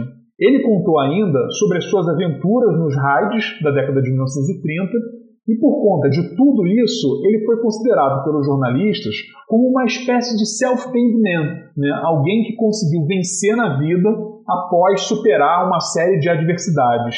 Ele era, ou melhor, ele acabou sendo, mesmo que involuntariamente, uma ótima propaganda para o Brasil da década de 50, porque ele era visto, por meio da história dele, como o imigrante que veio para o Brasil e esse Brasil passou a ser visto, ou estava sendo visto cada vez mais, como um país acolhedor desses imigrantes europeus, um lugar onde esses imigrantes poderiam recomeçar as suas vidas. Né? Nada nessa época, nesse final dos anos 40, nenhuma reportagem, nenhuma notícia falava sobre o papel dele na ocupação nazista da Letônia. E o Tsukros, ele era muito habilidoso, ele sabia muito bem agradar os homens de imprensa. Ele oferecia, por exemplo, competições com descontos para jornalistas nos pedalinhos. Em algumas ocasiões, ele chegou a oferecer uma fechada aos repórteres.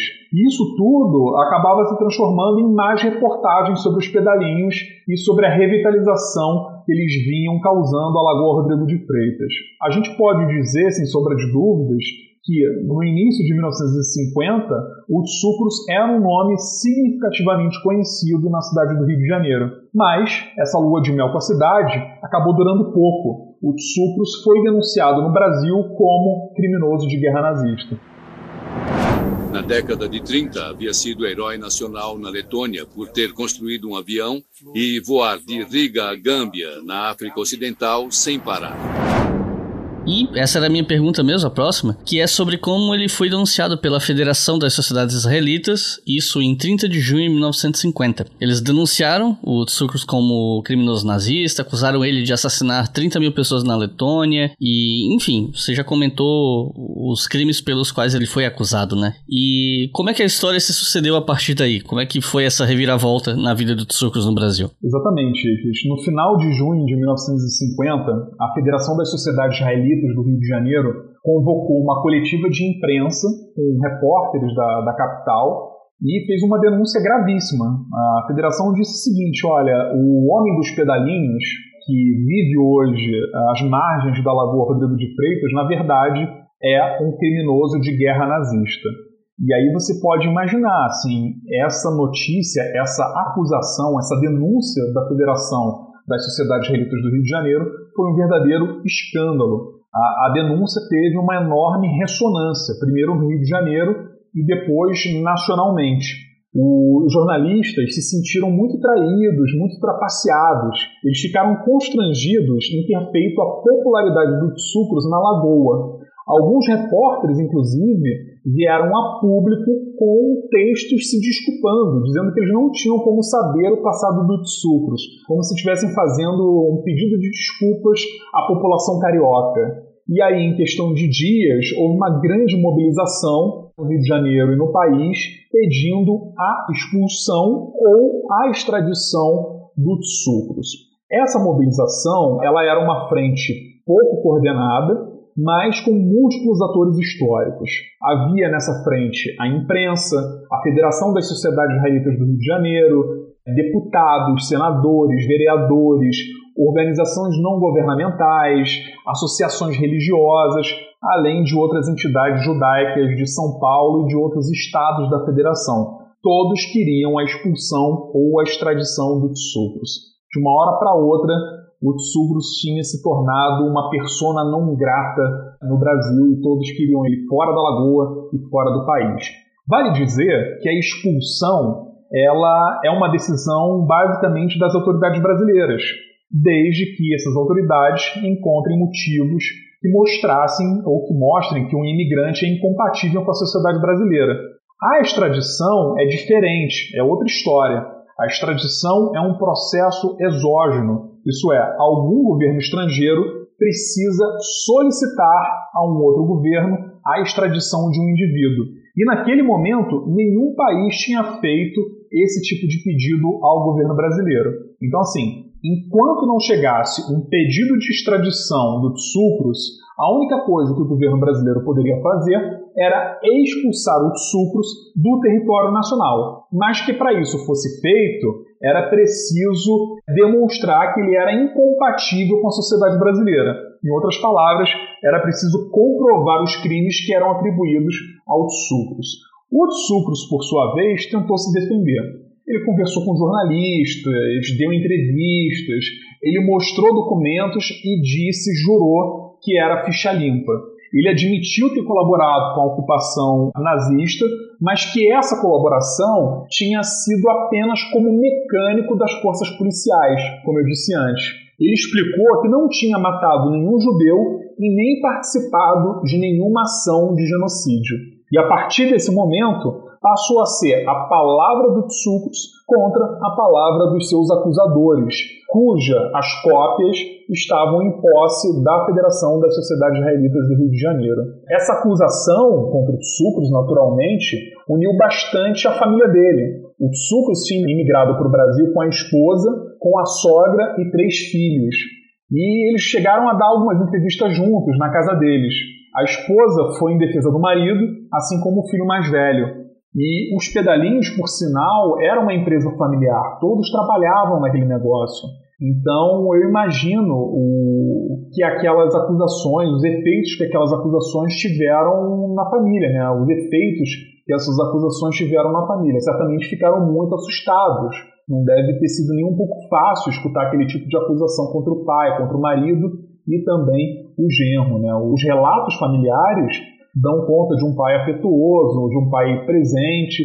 Então, como lidar com algo tão grave?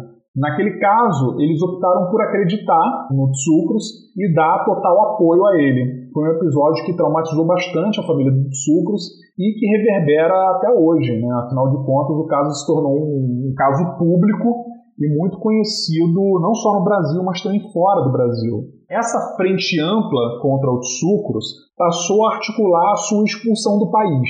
A imprensa queria a expulsão imediata e queria que isso acontecesse o mais rápido possível, e por um motivo. O Tsukros havia dado entrada num pedido de naturalização brasileira em meados de 1949. O processo já estava em estado avançado e caso ele ganhasse a naturalização, esse processo de naturalização, isso tornaria a extradição dele quase inviável, porque você não pode extraditar um natural, um nacional. Né? Há algumas exceções, mas isso de toda forma tornaria o caso muito mais difícil.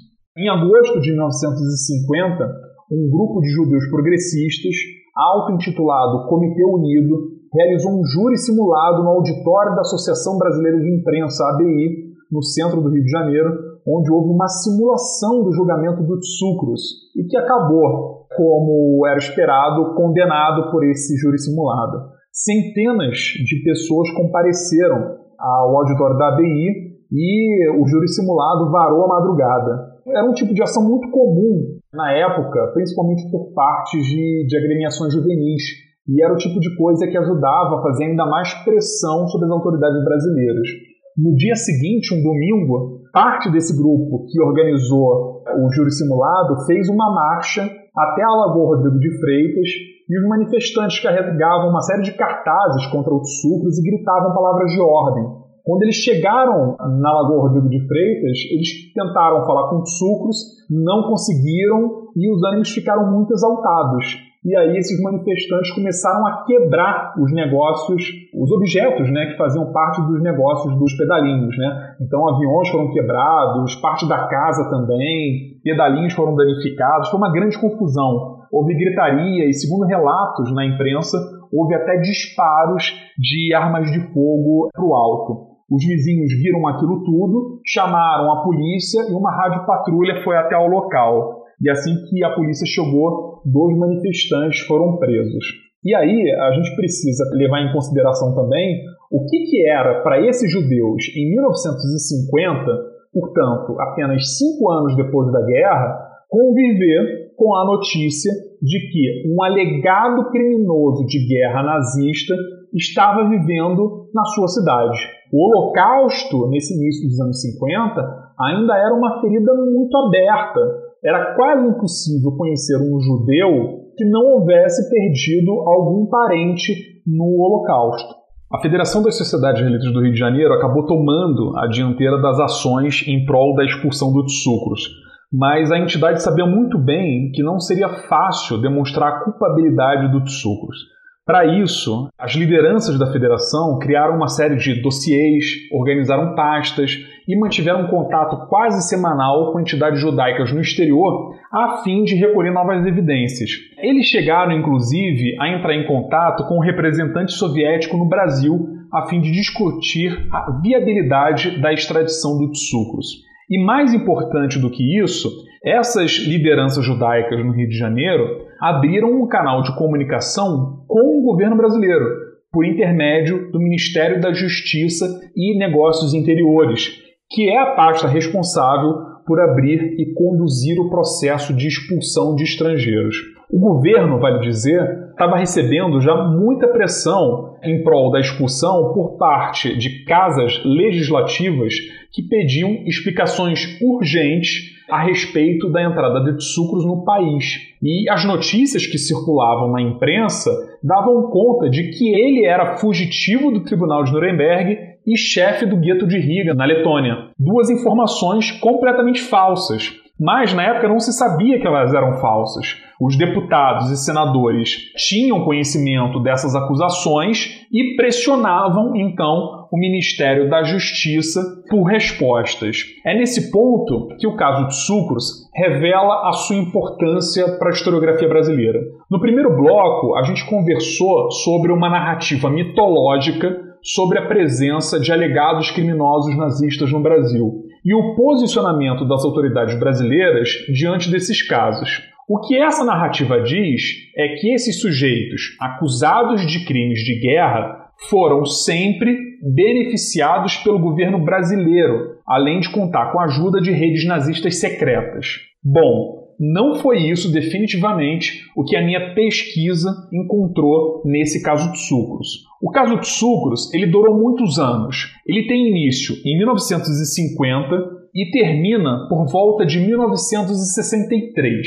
Ao longo desse período, eu descobri alguns pareceres antissemitas de funcionários do Ministério da Justiça que recomendavam não só a naturalização do Tsukros como brasileiro, como também pediam o arquivamento das averiguações sobre ele. Isso mostra como o antissemitismo, mesmo passado a guerra, ainda se encontrava enraizado em certos setores do governo brasileiro. Mas a questão aqui é a seguinte: esses pareceres de funcionários antissemitas explicam a condução das autoridades brasileiras nesse caso? O que a minha pesquisa demonstrou é que não, ele não explica a condução do governo brasileiro. O Tsukros teve muitos reveses no Brasil. A vida dele no país, depois da denúncia da Federação Israelita, não foi nada fácil.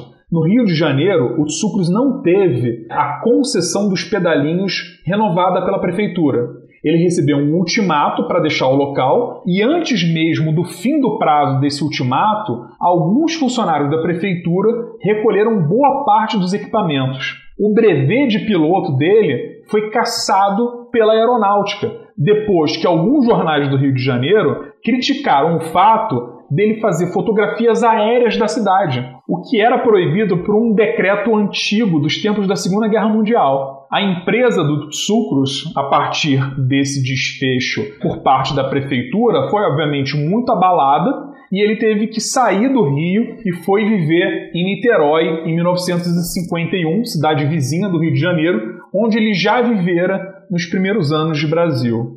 Das câmaras legislativas vieram diversas moções de repúdio, poucos jornais abriram espaço para que fizesse defesa, o Sucros, que em pouco tempo era festejado como o homem dos pedalinhos, acabou se transformando na representação do criminoso de guerra que vinha para o Brasil procurar refúgio.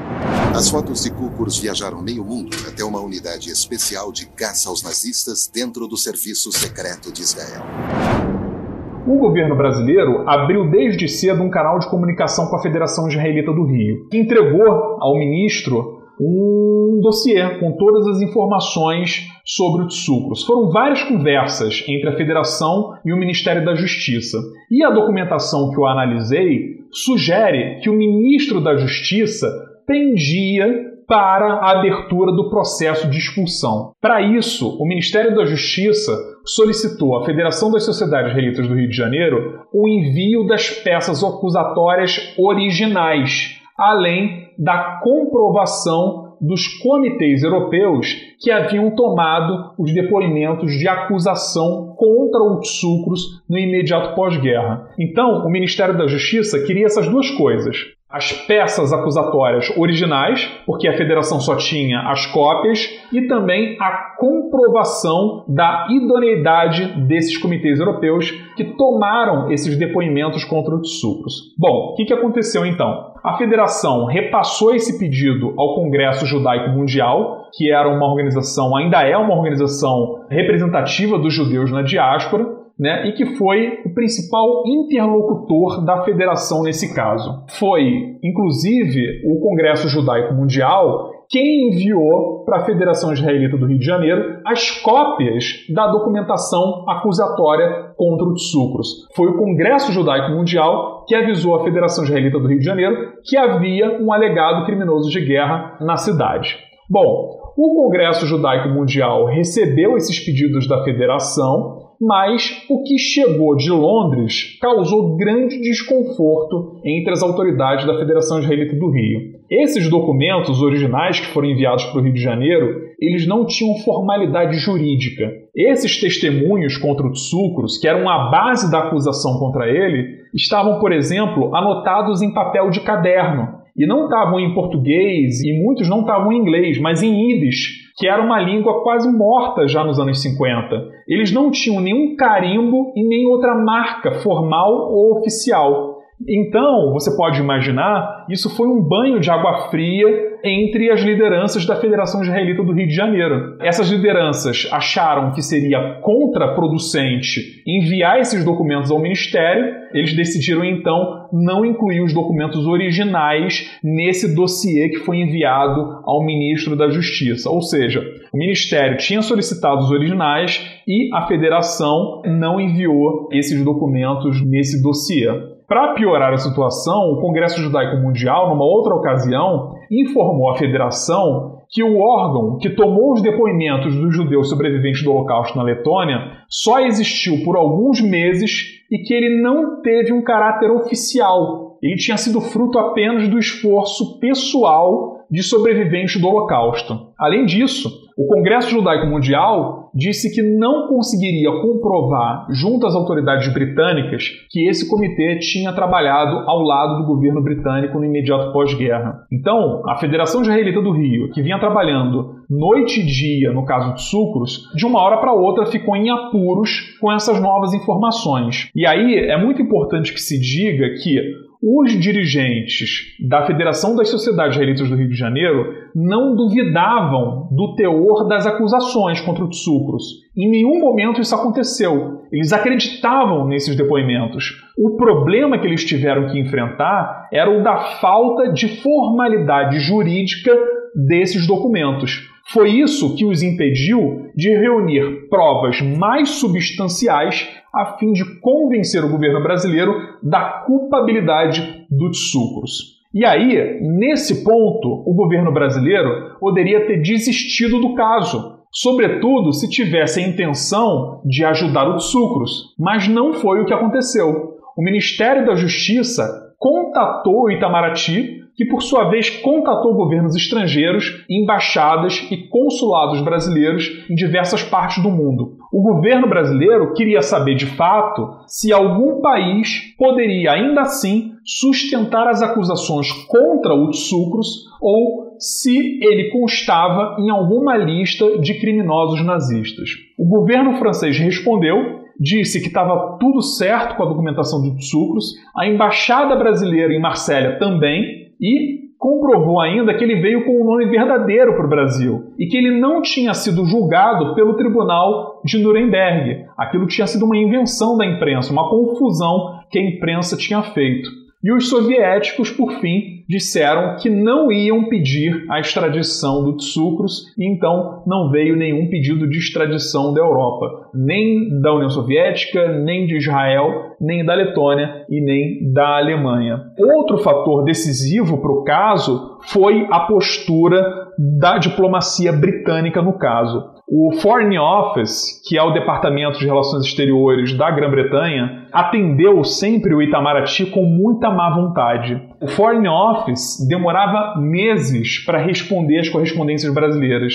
Eles disseram que não tinham nenhuma informação sobre sucros nos seus arquivos e chegaram a colocar em xeque o comitê que colheu os depoimentos de acusação e deliberadamente, como eu pude encontrar nos arquivos britânicos, decidiram dar uma espécie de gelo nos brasileiros. Há correspondências dos britânicos dizendo o seguinte: olha, a gente já ajudou os brasileiros como a gente podia, se eles perguntarem mais alguma coisa, não responda. Finge que não recebeu nada. Era chamada diplomacia do wait and see. Espere e veja. Então, os brasileiros do Itamaraty entravam em contato com o Foreign Office e por meses não tinham qualquer tipo de resposta. Então, essa decisão dos britânicos em não reconhecer o comitê que colheu os depoimentos, isso foi muito prejudicial para o andamento do caso. E é meio que inacreditável que os britânicos tenham feito isso, porque de fato, esse comitê que colheu os depoimentos foi um, um comitê não oficial, ele era oficioso, mas ainda assim ele colaborou com o governo britânico. Né? Isso tudo está documentado nos arquivos e por algum motivo os britânicos passaram essa informação errada, de má vontade, à diplomacia brasileira. Obviamente foi um grande prejuízo e pior, com essas informações dos britânicos, o Ministério da Justiça, que desde o início do caso estava muito aberto ao diálogo com a comunidade judaica, passou a desconfiar das acusações feitas contra os sucros e a desconfiar também das intenções da Federação das Sociedades Israelitas do Rio de Janeiro. Mais uma vez, isso seria elemento mais do que suficiente para o governo brasileiro arquivar as denúncias, as averiguações e que desse a naturalização aos sucros. Mas, também, mais uma vez, não foi o que aconteceu. O governo brasileiro nunca expulsou os sucros, mas também nunca deu a naturalização para ele, porque entendia que, apesar de todos esses ruídos na comunicação, ainda pairavam dúvidas quanto ao passado dos sucros. E ao não conceder a naturalização em nenhum momento, o governo brasileiro deixou em aberta a possibilidade de extradição dos sucros. Porém, nenhum país solicitou a extradição dele. A naturalização foi negada aos sucros quatro vezes, em quatro governos diferentes. No segundo governo Vargas, no governo JK, no governo Jânio e no governo Jango. O que, que acontece no início da década de 60? O Eichmann é preso em Buenos Aires, é levado para Jerusalém, onde é julgado e condenado à morte, e esse caso Eichmann acaba reabrindo o caso Tsukros. A imprensa faz novas denúncias, novas acusações, a comunidade judaica volta a pedir a extradição do Tsukros, mas ainda assim nenhum país na década de 60 pediu a extradição do Tsukros. O que eu consegui descobrir na documentação é que a Alemanha começou a reunir evidências contra o Tsukros e que havia a intenção por parte da promotoria alemã, da Alemanha Federal, a pedir ao governo brasileiro a extradição do Tsukros, mas isso, por motivos que nós desconhecemos, acabou não acontecendo. E aí, qual é o desfecho do caso de Sucros? Ele não foi expulso, ele não foi extraditado, mas também nunca foi naturalizado. Em 1964, o Sucros, que morava agora em São Paulo e que tinha uma empresa de táxi aéreo na represa de Guarapiranga, próximo da cidade de São Paulo, o estava passando por uma dificuldade financeira muito grande e recebeu a visita de um suposto homem de negócios chamado Anton Kunzler. E aí ficaram amigos, conversaram bastante, conheceram um ao outro, e o Sucro estava muito interessado em ser um parceiro comercial, em ser um sócio do Anton Kunzler, e da empresa que ele supostamente representava na América Latina. Os dois viajaram bastante a fim de encontrar uma suposta sede para a empresa de turismo que Kansler queria abrir no, no Brasil e na América Latina. E os dois fizeram, em 1965, uma última viagem a Montevidéu, onde também iriam ver algumas possibilidades de abertura de escritório. Né? Eles iam visitar algumas casas para alugar, e uma dessas casas, que foi visitada pelos dois, o Kunzlo entrou primeiro nessa casa, o Tsukros foi logo em seguida, e assim que ele entrou nessa casa, que eles supostamente alugariam para ser a sede da empresa de turismo, o Tsukros descobriu que, na verdade, que era uma armadilha para ele, né? E que o Kuzma não era nada um homem de negócios, mas que era, na verdade, um agente secreto do Mossad e que tinha enganado ele, né? O Tsukros entrou em luta corporal, haviam cinco agentes do Mossad dentro da casa, o Tsukro só teve tempo de falar uma frase, que foi deixem-me falar. Ele tentou fazer uma defesa dele, tentou sacar uma arma que ele tinha na tornozeleira, não conseguiu, mordeu a mão de um dos agentes, que ficou, por conta disso, com uma sequela permanente na mão. E antes que o Tsukros pudesse fazer outro tipo de movimento contra os agentes, ele foi então morto dentro dessa casa e o corpo dele foi abandonado dentro de um baú nessa casa de Shangri-La, que é um balneário muito próximo de Montevidéu. Os agentes do Mossad que vinham planejando essa execução há mais de um ano deixaram o Uruguai, foram para Israel e assim que chegaram a Israel, avisaram a uma série de jornalistas, sobretudo no Uruguai e na Alemanha, que tinham executado um criminoso de guerra nazista.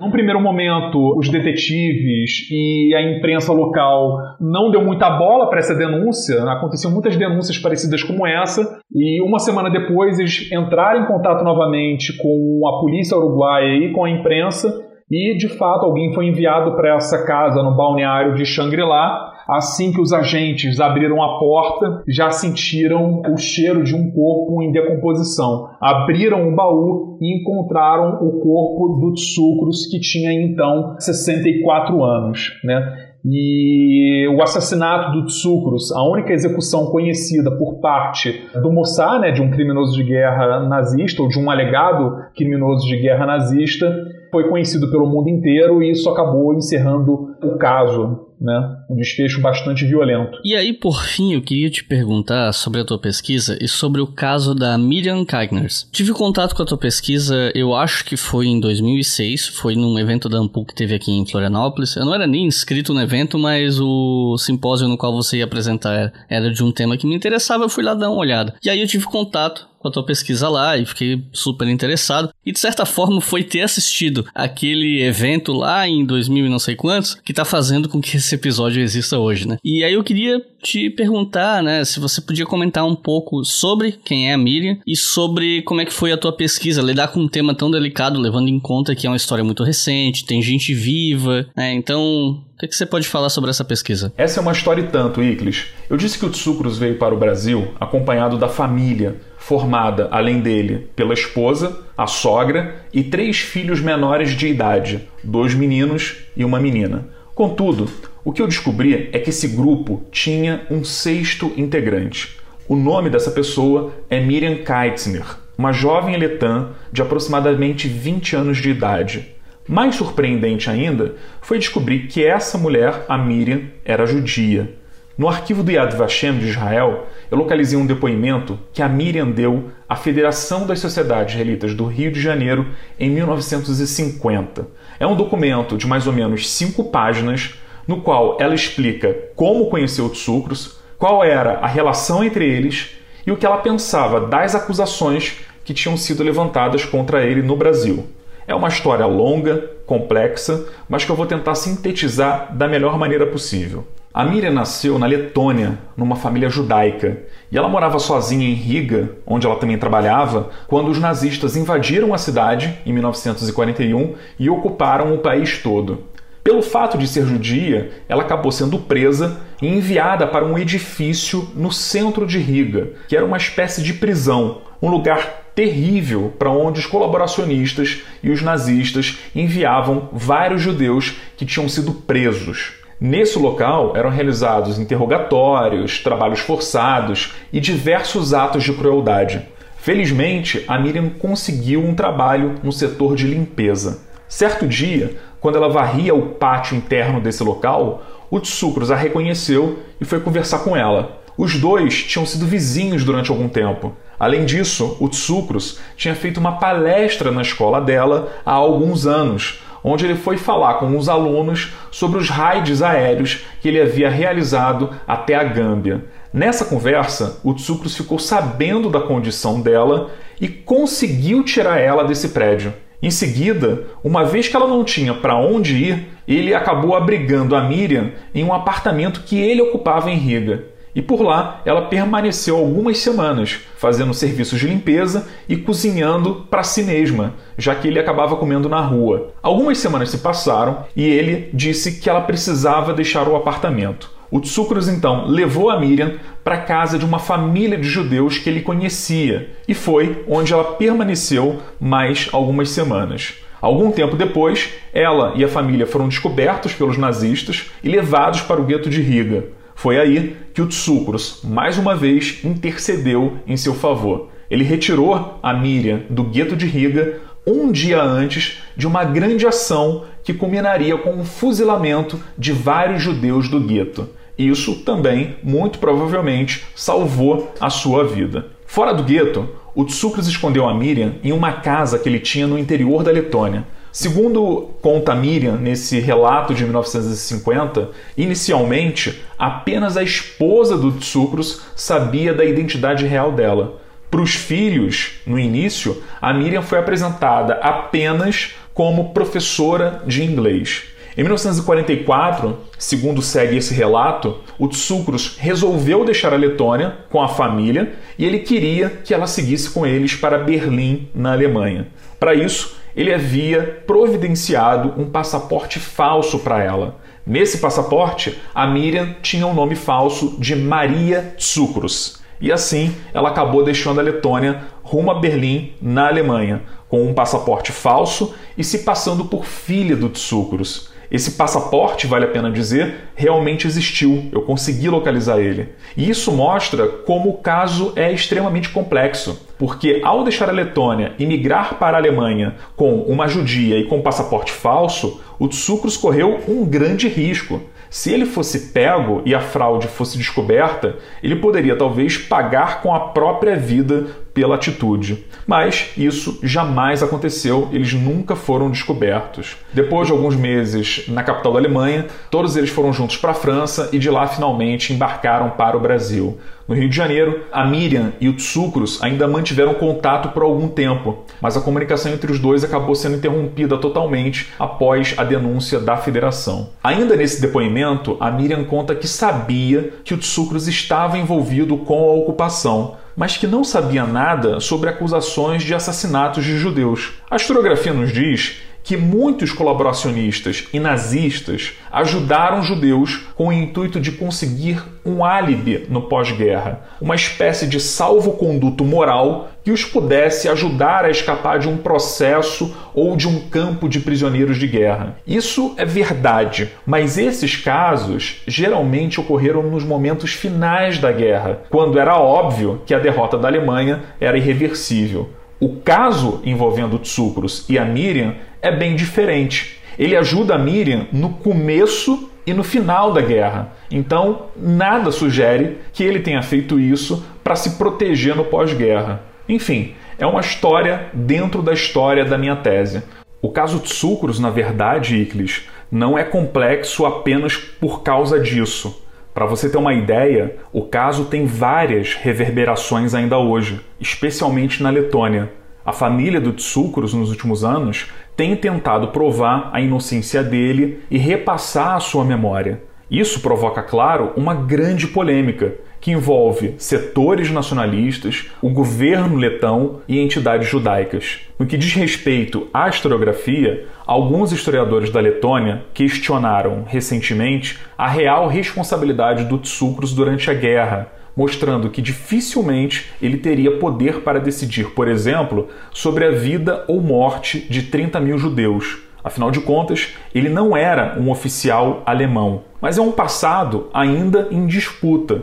É um passado com muitas lacunas e que, justamente por isso, ainda precisa ser melhor examinado. Mas o que eu quero deixar claro é o seguinte: na minha pesquisa, eu não faço uma biografia do Tsukros e eu não atuo como juiz dele, dizendo se ele era culpado ou inocente. O meu papel é o papel de historiador. O meu grande problema na pesquisa é mostrar como a acusação foi feita, que dificuldades os acusadores encontraram, como o Tsukros reagiu a essa acusação, de que forma o contexto da Guerra Fria foi determinante para o caso e principalmente como o governo brasileiro se posicionou diante disso tudo.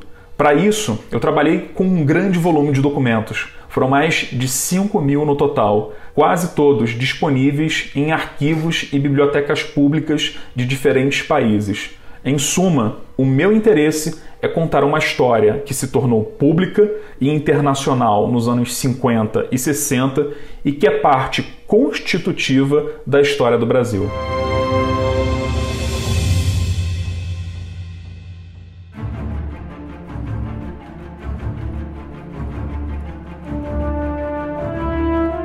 Recomendação de leitura para quem está começando nesse tema. E aproveitando que eu estou te pedindo recomendação, eu queria que você comentasse sobre o seu livro, que ainda não saiu no momento que a gente está gravando isso aqui, mas se na época que o episódio for sair o livro já tiver em pré-venda ou já tiver à venda, lá nos comerciais eu vou gravar no futuro, né? Vou avisar o pessoal que o livro está à venda. Mas então eu quero pedir para você falar desse seu vindouro livro e mais duas leituras que você recomenda para quem quer estudar essa questão de criminosos nazistas ou alegados criminosos nazistas que fugiram para América do Sul e para o Brasil. Fica à vontade. Eu recomendo bastante o livro Altas Cortes e Criminosos Nazistas, do historiador Felipe Citolin Abal. Nesse livro, o Felipe examina os pedidos de extradição do Franz Stengel e do Gustav Wagner Outra leitura legal é a tese de doutorado do Marcus Meiners, O Reich de Mil Anos, o imaginário conspiratório da sobrevivência nazista após a Segunda Guerra Mundial.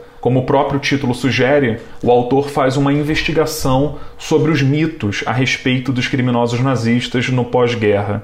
E claro, ainda em 2021 deve ser lançado o meu livro sobre o caso de sucros no Brasil. A pandemia acabou atrasando esse lançamento, mas até o fim desse ano a gente vai poder ter acesso a ele e entender um pouco melhor como o governo brasileiro lidou com esse caso. Vai ser o mesmo título da tese, né? O Homem dos Pedalinhos. Beleza, então. Fica aqui a dica das leituras para vocês que estão ouvindo e se interessam mais pelo tema. Bruno, Quer fazer algum comentário final, alguma consideração final? Ah, queria te agradecer mais uma vez, Iclis, pela oportunidade de falar sobre um tema, sobre uma pesquisa que me é muito cara, que é muito interessante certamente para os ouvintes. E estou à sua disponibilidade aqui, quando você quiser trocar outras ideias, outros papos. é só chamar que a gente faz. É, não é a primeira vez que a gente se encontra, né? Que os nossos canais se cruzam, né? Que a gente tem muita afinidade. É sempre um prazer poder conversar com você e discutir história. Então é isso, pessoal. Muito obrigado por quem ouviu aqui até o final. Não se esqueçam que vocês podem fazer tudo isso aqui funcionar a partir de dois reais por mês na nossa campanha no Apoia-se, em apoia.se barra História. Temos o canal no Telegram, onde a gente avisa sempre que sai episódio novo. Tem o um banner lá no site no post dos episódios mais recentes para você achar o grupo. E espero que vocês continuem gostando e ouvindo História FM e compartilhem com quem vocês acham que vão gostar desse episódio. Então é isso, muito obrigado e até a próxima.